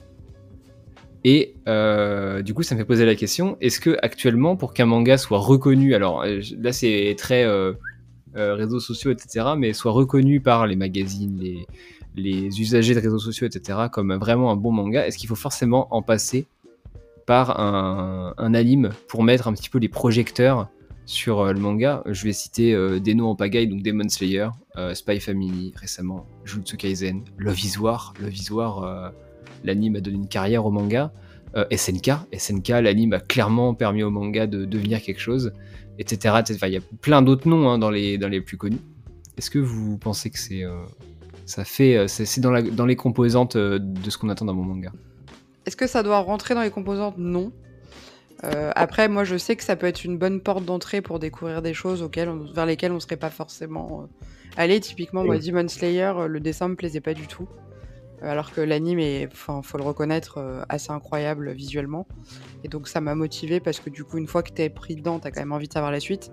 Mais je pense que si j'étais entré par le manga, j'aurais pas forcément peut-être continué. inversement, tu vois, Spy X Family, moi, j'ai accroché bien avant que le que l'anime sorte. Donc mm. vraiment c'est au cas par cas, je trouve que ça dépend. Il y en a autant euh, SNK, je sais pas si je serais allé spontanément vers le manga euh, papier, alors que l'anime, bon bah c'est il est, il est incroyable, donc tu es obligé de, de te, enfin soit en fait soit t'aimes, soit tu détestes. Je pense qu'il n'y a pas de juste milieu euh, avec avec SNK. je pense que c'est très variable et c'est vraiment et, je pense pas que ce soit un gage de qualité du manga, parce que par exemple Jujutsu Kaisen, moi j'ai adoré l'anime. Le manga, impossible de continuer à le lire quand j'ai lâché au tome. Euh, on en avait déjà parlé de toute façon de ça, mais. Et pourtant, je serais hyper contente de voir la saison 2. Euh, et je pense mm. que je kifferais tout autant, mais en manga, je. Nul. Enfin, pardon euh, à tous les fans de JJK que je vais offenser, mais impossible de. Il pas d'offense, je l'ai déjà dit plusieurs fois, donc ils sont déjà partis. Hein. C'est vrai, c'est vrai. mais. Et, et, je trouve que, pour le coup. je vais reprendre l'exemple avec Chainsaw Man que moi j'ai pas du tout aimé, je l'ai dit je pense de nombreuses fois euh, en manga. Mm. Et par contre, je pense que je vais apprécier énormément l'anime. Donc, euh, je sais pas, c'est vraiment, en ce qui me concerne, c'est au cas par cas. Euh, enfin, vraiment au cas par cas, quoi. Alice? Ouais, alors que, que dire? Non, je pense pas du tout que ce soit un gage de qualité à la fois ni de l'anime ni du, du, manga et ça, ça s'auto s'auto-alimente. Euh, je vais prendre un exemple qui m'a beaucoup choqué et désespéré. Euh, c'est celui de Drifting Dragons, qui est, je pense, la série sur laquelle je me suis le plus subjective et je, je, mets Drifting Dragons sur un, pied piédestal et pourtant il a, bah, j'en entends pas beaucoup parler. Euh, il y a pas, j'ai pas l'impression qu'il y a un, immense public pour cette série. Et moi, je la trouve euh, vraiment, vraiment super euh, chez, chez Pika. Et euh, je suis en train de vérifier en même temps, et c'est chez Pika. Et, euh, et pourtant, euh, elle a un animé qui est dégueulasse. voilà, qui est absolument immonde, regardable, qui est nu sur Netflix si vous avez la curiosité de, passer dessus, mais vraiment, mais regardez l'image et allez-vous-en très très vite. C'est, c'est regardable. L'animé est moche. Et, euh, et, pourtant, le manga est, très très beau d'une part, et en plus, euh, il a une super, euh, il a une histoire, un, univers qui est assez plaisant. C'est, pour moi, c'est une série nounours, donc voilà, plus que One Piece, c'est dire. et, et ouais, et puis Spy Family, puisqu'on l'a évoqué, je reviens dessus, c'est pour moi c'est une série qui limite n'aurait pas dû avoir d'animé. Non mm. pas que l'animé soit nul, parce que je pense que l'animé est très sympa, très agréable à regarder, etc. Mais ça a apporté à la série un public qu'elle n'aurait jamais dû avoir. Euh, tous ceux qui regardent Anya avec euh, des, des, yeux euh, je ne sais pas si je termine ma phrase ou pas. Avec des, des, yeux un peu lubriques. Donc il y a eu un, un, sorte de d'élan vers ce personnage qui est super flippant. On dirait que ah le personnage est visualisé. Et tu te retrouves, mais c'est une, une, gamine en fait. Mais elle a 4 ans et demi. Ouais. Mais c'est hyper gênant. Ah, j'ai pas du tout vu, suivi ce, ce truc-là. Mais après, si tu vois, en, en termes d'image ou quoi, c'est pas, c'est pas encore ressorti. Et, dans la communauté française, j'ai pas l'impression que, que ce soit sur le devant de la scène, euh, ce genre de choses. Mais tu as une sorte de voilà, t'as une sorte, une sorte d'amour euh, spontané qui est, qui est, ciblé sur Anya, qui est, qui est devenu très vite euh, ouais un peu, tu te dis un peu mal placé quoi. Et après on n'est pas sur le niveau, je sais pas si ça te parle, si on dit Made in Abyss où là oui la sexualisation des enfants, c'est encore un autre délire. On n'est pas du tout, c'est pas la même chose. Hein. C'est un autre univers totalement. Mais, euh, mais du coup, voilà, il y a une sorte d'attirance euh, chelou qui est sur ce personnage un peu. Parce que dans l'anime, ça ressort beaucoup? Non. Ah. C'est des petites, euh, c'est des trucs très très bizarres, mais en fait c'est insidieux. C'est même pas, t'as pas vraiment de sexualisation. En fait, c'est un truc qui est gênant c'est une sorte de sexualisation qui est, qui est tacite, que tu vois dans certaines images, mais que, qui est, ouais, qui est très, très gênante. C'est vraiment un, manga particulier euh, et un animé particulier, Made mm. Tu, tu, regardes vraiment avec des pincettes et surtout, surtout, surtout, eh, c'est à dire parce que ça ne, ça ne transparaît pas à l'image, c'est pas pour les enfants. Ouais, d'ailleurs, moi, dans ma, dans ma médiathèque, euh, je leur ai dit, parce qu'ils l'avaient mis au rayon enfant, je leur ai dit, euh, excusez-moi, vous avez lu le, vous avez lu le manga ou? Suis pas persuadé que pour les enfants ça soit. Parce que je veux mhm. dire, chapitre 3, il y a un suicide. Euh, chapitre 4, euh, bon, c'est pas. Donc ils les ont enlevés, mais euh, ouais. Non, mais c'est un peu à part. Il est. Ok, bah écoute, ouais, moi j'ai, moi j'aime bien quand, moi je, suis plutôt partisan d'acheter le manga en premier et ensuite, si j'ai la chance de pouvoir voir un anime, je le regarde. souvent, ça me permet de redécouvrir le manga. en ce moment, je, je regarde Les Héros de la Galaxie. Je trouve que c'est une très bonne adaptation. Alors de base c'était un anime qui a été adapté en manga mais qui maintenant est réadapté en anime. C'est un peu le, téléphone euh, arabe. mais euh, voilà, c'est ce genre d'exemple. Love is War, pareil, je trouve qu'en manga c'est pas ça va, mais en anime c'est qu'est-ce que c'est drôle quoi. Bref, c'est quelques exemples comme ça qui me font dire qu'il y a quand même des bons mangas qui sont en anime. Euh, il reste deux petites catégories. rapidement sur le numérique, est-ce que vous êtes contente ou pas qu'il y a des mangas qui sortent en numérique? C'est important. Moi, je pense que oui. De plus en plus, hein, je trouve. Parce que, ne serait-ce que pour une problématique d'espace, au bout d'un moment, euh, t'es quand même assez content de te dire. Bon, même si c'est toujours un kiff d'avoir tes tomes euh, physiques, moi je trouve que rien ne remplace un vrai, un vrai bouquin. Mais il y a un moment, si tu veux lire énormément de choses et que t'as pas la place pour tout stocker, bah t'es obligé de passer par là. Ouais, avec les, les, abonnements là, je pense. Bah ouais, c'est de mieux en mieux, je trouve. Et, euh, Isneo tu peux découvrir des, des, mangas sans forcément mettre trop la main en porte-monnaie. Moi, j'ai lu euh, l'intégrale des, des, mangas français qui sont sortis récemment, donc Suite Concrete, euh, Vanupier, Onera, euh, je dois en oublier, enfin tous ceux qui sont sur Manga.io. Et jamais je les aurais achetés en vrai, et, euh, et j'ai trop kiffé. Et t'as un abonnement à Isneo? Non, parce que c'est quasi du webtoon. Enfin, parce que j'ai du mal à comprendre en fait à quoi, enfin, qu'est-ce que, à quoi t'as accès quand t'es abonné à Isneo? Parce que ils te disent t'as accès à 8000 titres, mais est-ce que c'est en illimité? Est-ce qu'une fois que tu payes, c'est comme euh, Mangayo Non, je crois qu'il faut que tu achètes des chapitres en plus. Euh, ah ouais, voilà, c'est ça. C'est un peu. C'est bizarre. Des trucs gratuits, mais c'est les trucs qui. Enfin, gratuits. T'as les trucs dans l'abonnement que t'as pas besoin de payer. Mais souvent, c'est des trucs personnels. Trucs... Voilà, exactement. Euh, et par contre, si tu rajoutes le prix par chapitre ou par tome, tu as donc accès à la bibliothèque Isneo qui est très fournie. Ils ont tous les Pika, tous les euh, Mm. le des Glénat, enfin ils ont pas le truc sur Isneo. Akata aussi. Euh, Ah, mais au final, tu repayes ton chapitre. Là où sur Mangayo, tu payes Ouais. une fois, t'as peut-être moins de choix pour le coup, mais au moins. euh, t'as- Ok, d'accord. Non, mais c'était la question. que Le, le principe d'abonnement euh, de Manga.io, c'est porteur pour moi. C'est le truc qu'il Ah, carrément. faut Carrément, faire dès maintenant et c'est c'est l'avenir. Ouais. Mm. Alice Je suis euh, d'accord sur euh, Mangayo. Et, euh, et ouais, c'est vrai que c'est super pratique d'avoir tout dans sa poche. Euh, Quand tu pars en vacances, déjà, euh, t'as pas besoin d'avoir un sac de bouquins. Tu emmènes ton téléphone. Il y a le sac à l'aller, il y a le sac au retour. hein. Et- mais non, non, il y a trois sacs au retour. euh, ouais, c'est pratique d'avoir euh, dans son, son téléphone. c'est pratique et c'est d'autant plus pratique quand t'as des services comme Manga Plus là, tu as ton chapitre euh, de One Piece euh, toutes les semaines ou toutes les deux semaines en fonction de quand il sort. Et ça, c'est quand même très très pratique. Après, euh, ouais, c'est vraiment euh, un mode de consommation qui est complètement différent. Moi, avoir les Tsuruta euh, sur téléphone, euh, Faut pas non abuser. voilà, c'est pas négociable. On se Je respecte. les je veux Tsureta dire, dans ma bibliothèque. Et, et c'est voilà, c'est pratique à l'usage. Ça permet de lire des choses que tu lirais pas autrement, et notamment des super vieux euh, bouquins euh, que tu ne trouves pas euh, ailleurs. Et Mangayo est, est très fort pour ça parce qu'il y a des vieilleries dessus. Tu ne savais même pas que ça existait. Mm. Et c'est assez génial de les retrouver dessus. Mais, euh, mais sinon, c'est complémentaire, mais ça fait pas tout. Je suis bien d'accord. Moi, ça me permet de lire des shoujo. Jamais j'en achèterai.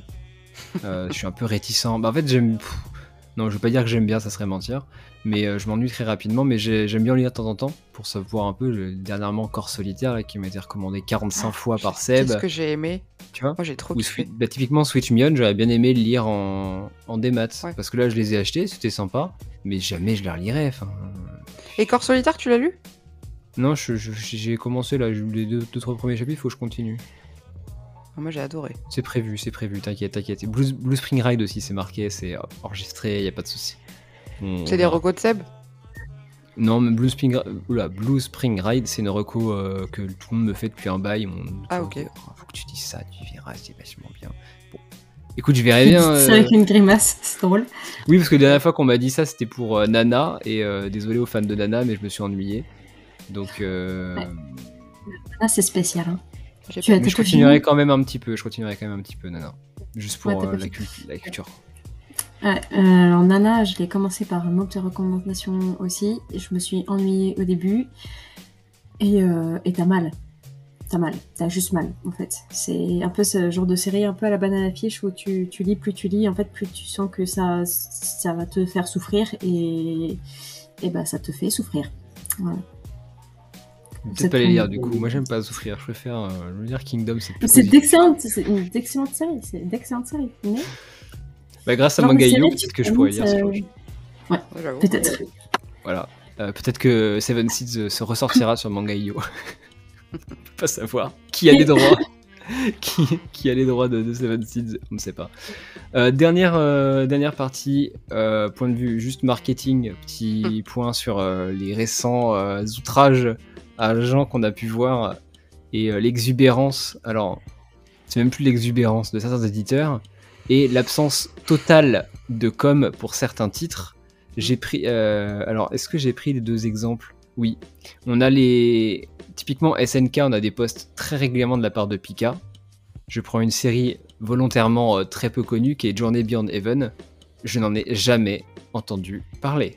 La série. Si quand tu regardes les avis des gens sur internet, la série c'est un chef-d'œuvre, c'est exceptionnel, tout le monde est d'accord pour le dire. Pika n'a jamais communiqué dessus. Le truc est là, incroyable. Personne n'en personne n'en C'est. Voilà. Oui. C'est dommage. Bah, c'est à eux qu'il faudrait que tu demandes euh, leur stratégie de com. Hein, parce que Je leur ai demandé, je leur ai Ils t'en demandé, et ils s'en foutent quoi. on va le dire. euh. En fait, ils communiquent sur ce qui marche pour en vendre encore plus. Ah, c'est nul. Et c'est le même symptôme, pour Kazé. Kazé, ils ont des dingueries, notamment je pense, à Call Game, etc. en, en shoujo euh, ou en josei. Ils s'en contrefoutent par contre pour faire des tweets tous les deux jours sur Fujimoto. Alors là, il y a aucun souci. Et je trouve ça dommage en fait, d'un point de vue marketing, de à ce point-là continuer à vouloir vendre des trucs qui, vendent de- sans rien faire. et s'en moquer totalement. mention spéciale à Kana, qui s'est réveillé dernièrement et qui recommence à mettre en avant, on va encore parler de shoujo, mais les shoujo, et c'est pas trop mal. Bah, au moins, ils mettent en avant certains titres, quoi. Je vois que ça te fait vocalise. Après, je pense qu'il faut prendre un truc en considération chez les maisons d'édition. C'est pas du tout pour, pour les caresser dans le sens du poil, mais il y a euh, voilà, ce fait que euh, soit les, les attachés de presse, soit les communicants pour les services web, etc., ils bougent énormément. En fait, euh, tous les ans, tous les deux ans, t'as quelqu'un de nouveau qui débarque, et souvent ça tourne de maison d'édition en maison d'édition d'ailleurs. Et, et voilà, par exemple, l'annonce là il y a quelques temps, quelques semaines, de quelqu'un de Manga Yo qui partait chez Pika qui l'a annoncé sur les réseaux mm. sociaux. Ah bah oui, euh, Camille. Camille. Euh, et donc on peut espérer éventuellement que euh, y ait, que tu vois, la com évolue en fait, et c'est pour ça que c'est jamais la même. Et je me souviens, alors j'ai pas d'avis arrêté sur la question, j'ai pas d'opinion personnelle là-dessus, mais je me rappelle d'avoir des, des, opinions très diverses et variées qui viennent de plein d'endroits différents, qui par exemple sont très satisfaites que chez Glénat, le mec il est à la fois très impliqué lui personnellement, dire que quand il fait euh, une com, euh, bah, ça ne dérange pas de dire je ou de, de répondre euh, hmm. à, voilà, à la première personne, mais ça n'empêche pas que c'est Glénat, on sait que c'est Glénat, euh, quand c'est une maison d'édition qui parle, c'est une maison d'édition qui parle. D'ailleurs, Glénat se fait pas si souvent taper sur le doigt que ça, contrairement à d'autres où là tu peux vraiment poser des questions sur leur com, tu as des réactions, tu te dis mais il ne devrait pas y avoir cette personne derrière la communication, en charge de la communication de cette maison d'édition, tu peux te poser la question que toi une opinion là-dessus, que tu te sens attaqué ou pas, euh, des fois tu poses des questions sur mais pourquoi euh, pourquoi il n'y a pas est-ce qu'il y a une ligne éditoriale sur la communication? Et hmm. des fois il n'y en a pas. Et euh, je me rappelle donc de Lézard Noir qui n'a pas de com. Donc oui, il n'y a pas de com à Lézard Noir. Parce qu'en fait, le compte de Lézard Noir, c'est le compte du, de l'éditeur. C'est comme ça, c'est pour ça qu'il réagit peu d'ailleurs. Et, et on remarque l'absence de com de Lézard Noir, c'est sans doute sa meilleure com. Mais pas qu'il la fasse mal, c'est que bah, pour se constater que ça. lui réussit bien. Enfin, sans doute que ses ventes seraient plus élevées s'il pouvait faire autrement, mais, mais pour l'instant, ah, il doit tout gérer, il galère un peu, j'ai l'impression. C'est une maison d'édition qui, est, petite et qui pourtant euh, mm. édite des bouquins qui n'ont pas bougé, en fait, qui voilà, qui ne bouge pas, qui se fait ni cracher dessus, qui, qui est, un peu immuable. C'est un peu, voilà, c'est la maison d'édition qui ne bouge pas.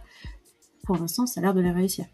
Donc, euh, ouais, la communication, je pense qu'il faut, je pense que ça concerne moins les mangas que ça concerne les entreprises. Et si on n'arrive pas à voir les maisons d'édition comme des entreprises, et je pense que c'est le cas de la, d'un oh, certain nombre de lecteurs, faire du bise, hein. Ah c'est compliqué quoi. Non, non, mais totalement, ils sont pas là. Enfin, à part les petites boîtes, la plupart sont quand même là pour faire du bise. Faut pas se mentir. Mais c'est normal. Enfin, c'est. Oui, non, mais c'est comme ça qu'ils aussi. Donc... spectacle. Hein. Les, trois quarts des bouquins que moi j'ai découverts, c'est pas parce que les maisons d'édition ont fait de la com dessus, c'est parce que j'ai demandé à mon libraire, c'est parce que euh, j'ai vu une couverture qui me plaisait, c'est parce que j'ai vu tel mec que je suis sur un réseau que je trouve pertinent, euh, qu'a parlé. Euh, je pense notamment moi, c'est ma référence, c'est euh, McCoy Lily, la enfin Piaille. Lui, c'est dès qu'il poste un truc, je suis quasi, je mets dans ma liste, je me bah, lui, c'est un bon gars, ok, ce qui, ce qui, ce qui, ce qui parle, je vais l'acheter, c'est quasi sûr que ça me plaise. Voilà, j'ai des gens comme ça. Euh, tu peux sauter, sauter, oui, ne pas sortir de son contexte. tu peux euh, également aller voir les comptes, tu les suis forcément, mais Rémi et, et Johan Miloku. Ouais, Miloku. Ouais. Qui sont de compte que tu étais sûr de trouver des pépites. Euh, je suis pas sûr par mm. Non, c'est vrai. On va pouvoir terminer. Euh, dernière euh, grosse question pour conclure. là, il va, là, il va falloir citer, là, il va falloir citer des bons mangas pour vous au global. Alors, juste avant qu'on parle de nous, je vais juste regarder un petit peu sur ce qui a été dit sur les, sur les réseaux. Donc on a, euh, on a Paris qui m'a dit, pour moi c'est l'histoire qui prime en premier, ce que le, mangaka veut transmettre et comment il le retranscrit, un scénario cohérent, des personnages bien écrits et surtout ce que ça me fera ressentir. et peut-être me faire réfléchir sur les thèmes abordés, donc ce qu'on disait tout à l'heure, notamment au niveau du fond. Ensuite, c'est la fluidité et la mise en page qui est très importante. Euh, le dessin, le trait est important pour moi, mais pas primordial. Typiquement, des, artistes comme Yumi Tamura ou Nobuyuki Fukumoto, que j'aime beaucoup pour leurs histoires, proposent des graphismes qui ne plairont évidemment pas à tout le monde. Ensuite, elle cite bon, le famoso euh, Space Brother qu'on ne citera plus, euh, Mushishi. Mushishi aussi, ouais. Euh, et après, j'avais eu qui d'autre? J'ai eu Blazing Forge. Alors, Blazing Forge, pareil, qui m'a, sorti son, meilleur pavé. Pour, lui, un bon manga, c'est un dessin qui le, hook, même objectivement. Même si objectivement, c'est pas toujours beau, donc c'est ce qu'on disait encore une fois plus haut, euh, le cas de Ranking of King. Mais ça le fait partout. Pour moi, les meilleurs mangas sont ceux quand tu le refermes, tu te rends compte que le dessin, la mise en page, les dialogues, les twists, etc., tout sert correctement à propos. Et ensuite, il cite donc euh, Tayu Matsumoto, il cite Zéro, euh, on en parlait tout à l'heure avec Amer Béton, tout ça, on va pas revenir sur Tayu Matsumoto. Et pour quelques titres, il cite donc Zero, Asadora, Planète Saturne, Dan Dadan récemment, Survivant de 2018, alors je ne l'ai pas su là, Solanine, etc. etc. Et après, j'ai euh, fait un, petit sondage où les gens ont été un peu plus concis que ces deux personnes qui, euh, qui ont bien voulu me répondre en privé. On m'a on cité Eden, on m'a cité Terraform Mars, Death Note, un bon dessin et de la cohérence pour ces deux-là. On m'a cité Vinland Saga et Kingdom pour l'évolution des mentalités des héros. Euh, intéressant. On m'a cité une intrigue très bien construite, une, bonne psychologie des personnages. On a cité Yona, euh, princesse de l'aube, qui est un shoujo, euh, qui me tente d'ailleurs beaucoup. un manga qui provoque des émotions, Bistar, Bateau de Thésée, une excellente narration, des dessins expressifs, Berserk, Vinland Saga, Chainsaw Man. On m'a cité aussi un manga que je peux relire, et ça je trouve ça super intéressant. C'est vrai qu'un bon manga, tu peux le relire tu peux avoir envie de le, réouvrir maintenant. Et moi, je sais que tous ceux que je, ne relirai pas, je bazarde, je vends, je donne. Euh, on m'a cité quoi? Un bon manga, c'est un manga qui te fait tourner les pages. Bonnie Poon Poon, Promise Neverland, une bonne intrigue. Euh, un bon manga, c'est un récit qui, dans le cas de la personne, n'est pas que shonen, qui présente des concepts euh, ou des, des personnages qui l'intéressent. On m'a cité Kingdom, Full Metal, un équilibre entre bon dessin, scénario une ambiance pour pouvoir s'évader, le sentiment de rentrer dans une histoire, un monde, ou encore un manga qui doit être immersif. Et pour finir, je citerai les fameux PCF avec Saint Seiya, qui n'a pas loupé l'occasion de m'envoyer 40. Voilà, il le met partout. Et sur Twitter, c'est Max. Voilà, c'est Max. sur Twitter, on m'a conseillé donc MPD Psycho, donc des belles jaquettes, une bonne histoire, des, beaux dessins. Ça pourrait être faire d'ailleurs, ça c'est go. Ça fait un peu Death Note dans certains trucs. Euh, Eline, la charmeuse de bête par, euh, par Selenia, qui me, qui me dit très belle histoire, excellent personnage féminin, travail d'écriture sur la dualité et un bon anime qui va rajouter une plus-value au manga. Euh, Johan, mon euh, dose de PCF qui, cite Billy Bat. je n'ai déjà parlé énormément de Billy Bat et Charnel qui me cite les enfants de la baleine dont on a parlé plus haut et qui cite encore une fois donc les jaquettes. Comme quoi les jaquettes ça fait vendre. Ouais, euh, sur les jaquettes, c'est excellent que tu termines sur ça. C'est euh, Awashi qui arrive en France à cause de sa jaquette. Je pense que cette anecdote, elle va commencer à devenir assez récurrente. Euh, Sullivan Rowe, Sullivan qui, de Mangetsu qui, euh, qui décide de publier Awashi à cause de la jaquette du tome 10. Parce qu'il la voit, il est subjugué, il le fait, il dit oh là putain cette série je la veux. Et, et c'est comme ça qu'on a Awashi en France. Et, ça, on peut dire que si le tome 10 d'Awashi n'avait pas une jaquette sublime, on n'aurait pas Oashi en France. J'avoue que c'est un peu démonstratif de ouais les mm. couvertures en fait c'est super important. Donc, est-ce que vous avez des là comme ça deux trois mangas que vous estimez comme étant des bons mangas qui répondent un petit peu à tout ce qu'on a dit depuis le début? C'est go à part Naruto. Euh, et Death Note aussi, j'ai pas le droit de le dire du coup, j'ai le droit? Non, vas-y, c'est bon. Euh, le bateau de Thésée, puisque je le clame régulièrement que c'était mon coup de cœur de, de, de l'année dernière. Euh, puis c'est déjà pas mal, hein. Voilà. Faut que j'en dise, faut que j'en cite combien? Non, c'est bon là. Tu, m'as dit quoi? Tu m'as dit Kingdom, Kingdom et le bateau de Thésée. c'est ça. Exactement. Alice. Et Space Brothers, évidemment. Évidemment. Space Brothers, euh, Qu'est-ce que je veux dire Bah écoute, euh, j'ai envie de te placer que, étant une immense fan des nouvelles, euh, des recueils de nouvelles, j'ai envie de mettre absolument 17-21 et 22-26 de Fujimoto. Ah.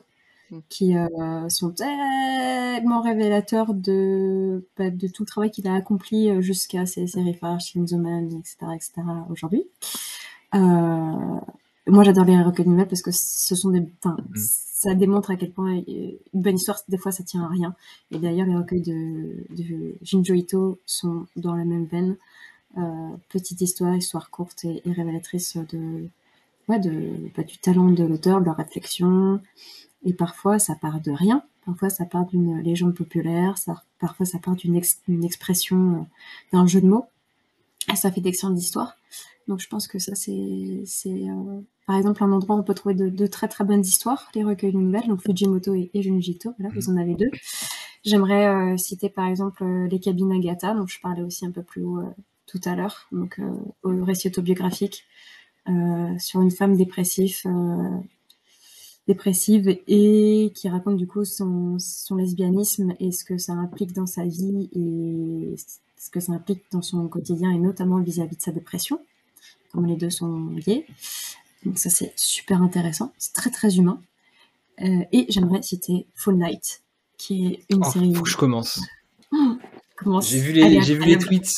J'ai vu les tweets et je voulais attendre qu'il y ait 2-3 tomes de sortie avant de me lancer Il y en a deux. À deux. Euh, euh, ouais, ouais. Mais j'ai vu, j'ai vu, j'ai vu. C'est tout a l'air bien, le dessin a l'air cool, le découpage a l'air bien, les planches, les émotions, tout. Ouais, le graphisme est euh, magnifique, mais très très particulier. Alors moi, il me rappelle quelque chose, mais je sais pas quoi, je sais pas qui, mais il me rappelle un graphisme que j'ai déjà vu quelque part. Je suis incapable de remettre la main dessus. c'est très touchant, c'est très cynique, c'est glauque et, c'est en même temps très poétique. Donc euh, moi, pour moi, c'est le combo des émotions que j'ai envie de ressentir quand je, je lis un bouquin qui va me sortir de ma zone de confort. Donc c'est ça en fait, ça, c'est agréable à lire et ça te sort de ta zone de confort. Et il y a des réflexions derrière qui sont à l'œuvre, qui vont te, titiller un petit peu dans tes habitudes de pensée. Et ça, c'est, c'est super, c'est touchant, euh, ça va nous surprendre. Le tome 2 m'a énormément surprise et je suis euh, comblée avec Full Night, donc je le conseille. Par contre, les couvertures, autant la, celle du 1 est à mes yeux superbe, autant euh, celle du 2 et du 3, je comprends pas. Euh, ouais, moi inspiré, le 1 c'est avec le, visage de clown et le 2 c'est ils sont juste de biais, en mode un peu affiche. ouais, mais rouge, pourquoi rouge? Genre noir, voir, noir c'était rayon, mais non, tu le vois dans le rayon. Tu vois le truc rouge, t'es c'est quoi ça? Et donc ça m'agresse les yeux. Et tu l'achètes. Ouais, ça, pour le coup, ça agresse les yeux, ouais. non, c'est une super série. Franchement, c'est une super série. Et puis, bon, j'ai jamais assez l'occasion de le dire, donc lisez Drifty Dragons euh, pour euh, lire des trucs qui mettent de l'eau à la bouche, parce que c'est plein de recettes trop, trop bonnes et réalisables, même si c'est dans une heure de fantasy, c'est réalisable euh, dans notre bon vieux monde normal, moderne. Et, c'est une série d'aventures qui se passe sur des dirigeables avec des chasseurs de dragons. Mm. C'est tout ce que j'aime. Donc, lisez Drifted Dragons, vous serez pas dessus. je comptais le lire. J'avoue que j'avais regardé l'anime, je t'avais trouvé ça. Euh... L'histoire, j'ai trouvé ça sympa, mais l'anime, je trouvais pas super euh, engageant. Disons-le comme ça. Et j'avais vu les planches euh, conseillées notamment par euh, Bellambule et Joël Kinley là, sur Instagram, que tu connais aussi. Mm. Sego qui m'avait conseillé Drift and Dragon plusieurs fois et euh, j'ai toujours pas passé le pas parce que je voulais finir absolument mes séries avant. Donc euh, un jour, je pense que je lirai. Euh, ça fait partie de mes, mes trucs à lire. Moi, je vais recommander Kingdom, puis voilà. oui, il fait fort hein, sur la longueur et il arrive à, garder le. Non, un truc hors de Kingdom, qu'est-ce que je pourrais recommander? D'ailleurs, Kingdom, t'en as pas parlé sur l'anime qui est pourri et le manga oh, qui est. Oh, c'est de la merde! Oh, la ligne pourrie qu'on a. Je pensais que t'allais le dire, mais je suis un peu déçu. Ben oui, mais je crois que c'est le moment où ça a coupé. Mais euh, c'est vrai que la ligne de Kingdom, c'est c'est le c'est le. Je pense qu'on peut dire que c'est le pire anime que j'ai vu de ma vie. c'est con quand même. Euh, ce qui est très dommage parce que la saison 3 et 4, ils les ont refait avec donc les technologies de maintenant mieux, pas en 3D, et elles sont pas trop mal. Ça va. Mais j'avoue que les saisons 1 et 2. C'est dommage parce que ça aurait pu rendre trop bien en anime ce manga. Je sais pas. Honnêtement. les trucs de baston et tout, c'est toujours. Ouais, mais y a, ça, ça, fourmille tellement de, bonhommes. De... Mm. Et puis, euh, puis tu, peux, tu peux pas transformer Uki, quoi. Uki, il est là, il est sur le, la page. Euh, voilà. C'est. Je sais... 8 mètres.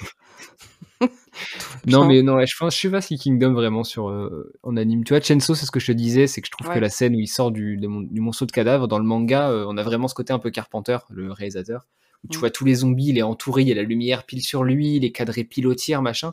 Là, dans l'anime, il sort au milieu de l'écran et il, il avance. J'ai trouvé ça un peu dommage de perdre cette idée-là, mais c'est deux trucs très bien dans l'anime.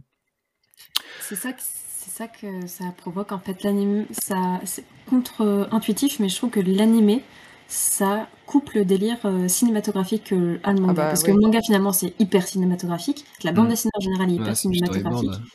Et, et euh, l'animé ne produit absolument pas ça. Et ça, c'est un peu le gros point noir de l'animation, l'adaptation en animé.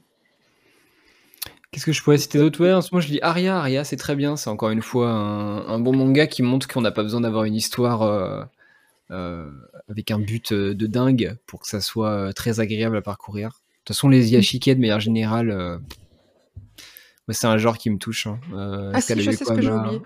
Vas-y. Les enfants d'Hippocrate, Voilà. j'ai- c'est En même temps, t'as cité le bateau de Thésée, si Oui, t'as oui, les oui. enfants d'Hippocrate derrière. bien sûr. Non, mais les Ça aussi, je compte l'acheter. et je- Bientôt, j'attends qu'il y ait le tome 5 qui sort et j'achète. Je fais que de pleurer à chaque fois que je le lis. c'est, euh, Est-ce que moi, je pourrais pleurer Je suis un cœur. Est-ce que euh, t- est-ce que t'es ému par euh, les histoires avec les enfants? Ouais, si, tu me diras, t'aimes bien Yotsuba, donc bon. Ouais, puis Made in Abyss, ça, m'a... ça me met pas bien hein, ce qui leur arrive aux deux. hein. Ouais, parce qu'en fait, enfin, tu lis les enfants d'Hippocrate, euh, Alice, ou pas? Mhm. En fait, je trouve que c'est, c'est, ça fait pleurer parce que c'est beau. euh, C'est pas parce que c'est Ah, triste. moi ou- j'aime bien pleurer quand c'est beau. C'est, euh, il y, a- y a aucune, enfin, du moins pour l'instant, euh, là où on en est dans l'histoire, il y a pas, il y a pas de tragédie. Il y a des choses pas top qui se passent. Mais euh, oui, non, c'est dans un hôpital. à mon avis, les tragédies sont jamais très très loin. Il y en aura, c'est sûr, à mon avis, plus loin dans l'histoire, mais, euh, mais je trouve que c'est ultra poétique et c'est hyper bienveillant, en fait. C'est très, enfin, c'est, c'est, c'est vraiment genre, Ça pose un peu Positif. les. Ouais. Ouais, c'est- super parce que ça pose les, les mêmes questions, je trouve, que euh, Blackjack, euh, Give a Record. to- Give my regards to ouais. ouais, Blackjack, ouais. Blackjack. C'est ça, ouais, chez Naban. chez Naban, voilà. Voilà, chez Laban, super série euh, sur euh, les problèmes du service hospitalier nippon. Vraiment triste et malheureux et angoissant. Et ben là, ça pose les mêmes questions de moralité, mais avec tellement de bienveillance, tellement de bonheur, tellement de, de, de rire et, et d'espoir en fait. C'est absolument pas désespérant, c'est c'est beau. ah, c'est trop, beau. mignon. C'est trop mignon. C'est Et les dessins sont trop beaux. euh, Enfin, Ouais, il, est, il est c'est- chaud, il est chaud. Ah ouais, lui en dessin, c'est c'est un sacré. euh, Moi, j'adore. J'adore, j'adore. C'est c'est vraiment. euh, Il me déçoit jamais celui-là.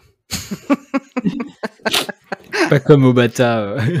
Ah, bah, Obata, son dessin. Obata jamais. non, son dessin est toujours exceptionnel. C'est les scénaristes qui sont pourris avec lui. Lui, il y est pour rien. Il fait son dessin qui est magnifique. Et c'est pas de sa faute si l'histoire est nulle. Voilà. Bon, c'est vrai. Tout comme j'avais adoré le, le, le film d'animation euh, euh, Bubble, que, dont il était euh, responsable du, du Cara Design, euh, parce que c'était lui qui avait dessiné. quoi. Et parce que j'adorais la musique aussi, qui était incroyable. Le l'histoire en c'est- elle-même. C'est bien le seul point positif du film. Non, Pour le coup, euh, pour le coup, l'histoire, le scénario est pas extraordinaire. ah, c'était un peu creux. Mais bon. Un Comme peu, ouais, légèrement, ouais. C'est Comme une bulle, voilà, c'est ça. ouais. C'était joli de loin, c'est fait des petites lumières. Non, machin, mais c'est- en fait, c'est vraiment un truc que tu regardes parce que c'est beau. À la limite, l'histoire, tu t'en fous un peu. J'ai trouvé que visuellement, c'était joli. Je trouvais que les musiques étaient très belles. Mais là, tu parles de tous les films de Makoto Shinkai, non? Non. Mais non Il y a Non, un je- fond dans le Makoto Shinkai, on Mais va sortir du sujet, mais... Sorry. Bon, euh, vous l'avez compris, ce qui fait un bon manga, c'est avant tout euh, la passion d'aimer ce qu'on lit, etc. Chacun aura son propre avis. N'hésitez pas à faire des retours sur l'épisode et à nous, nous dire en fait quels sont vous vos beaux, vos bons mangas, vos mangas de cœur. Euh, ce que vous pensez un petit peu de tout ça? Pas de mot de la fin, on peut conclure? Très bien, on va donc conclure. Euh, vous laissez, vous mangas. souhaitez une bonne continuation. Exactement, n'hésitez pas à lire Kingdom. Euh, Il y a des abonnements par Mayan, c'est 20 Naruto. 20 23 euros par mois, ça, c'est pas trop cher. Dragons Allez, salut à tous et à la prochaine. Bonne soirée. Salut tout le monde J'en étais où? J'étais au développement, c'est ça? Ouais. Ça a coupé quand, j'ai, quand je parlais de développement de personnage Euh, tu te foutais de la gueule tu- des fans de One Piece ah, C'est pour ça que ça a coupé, je pense. Karma Forcément le karma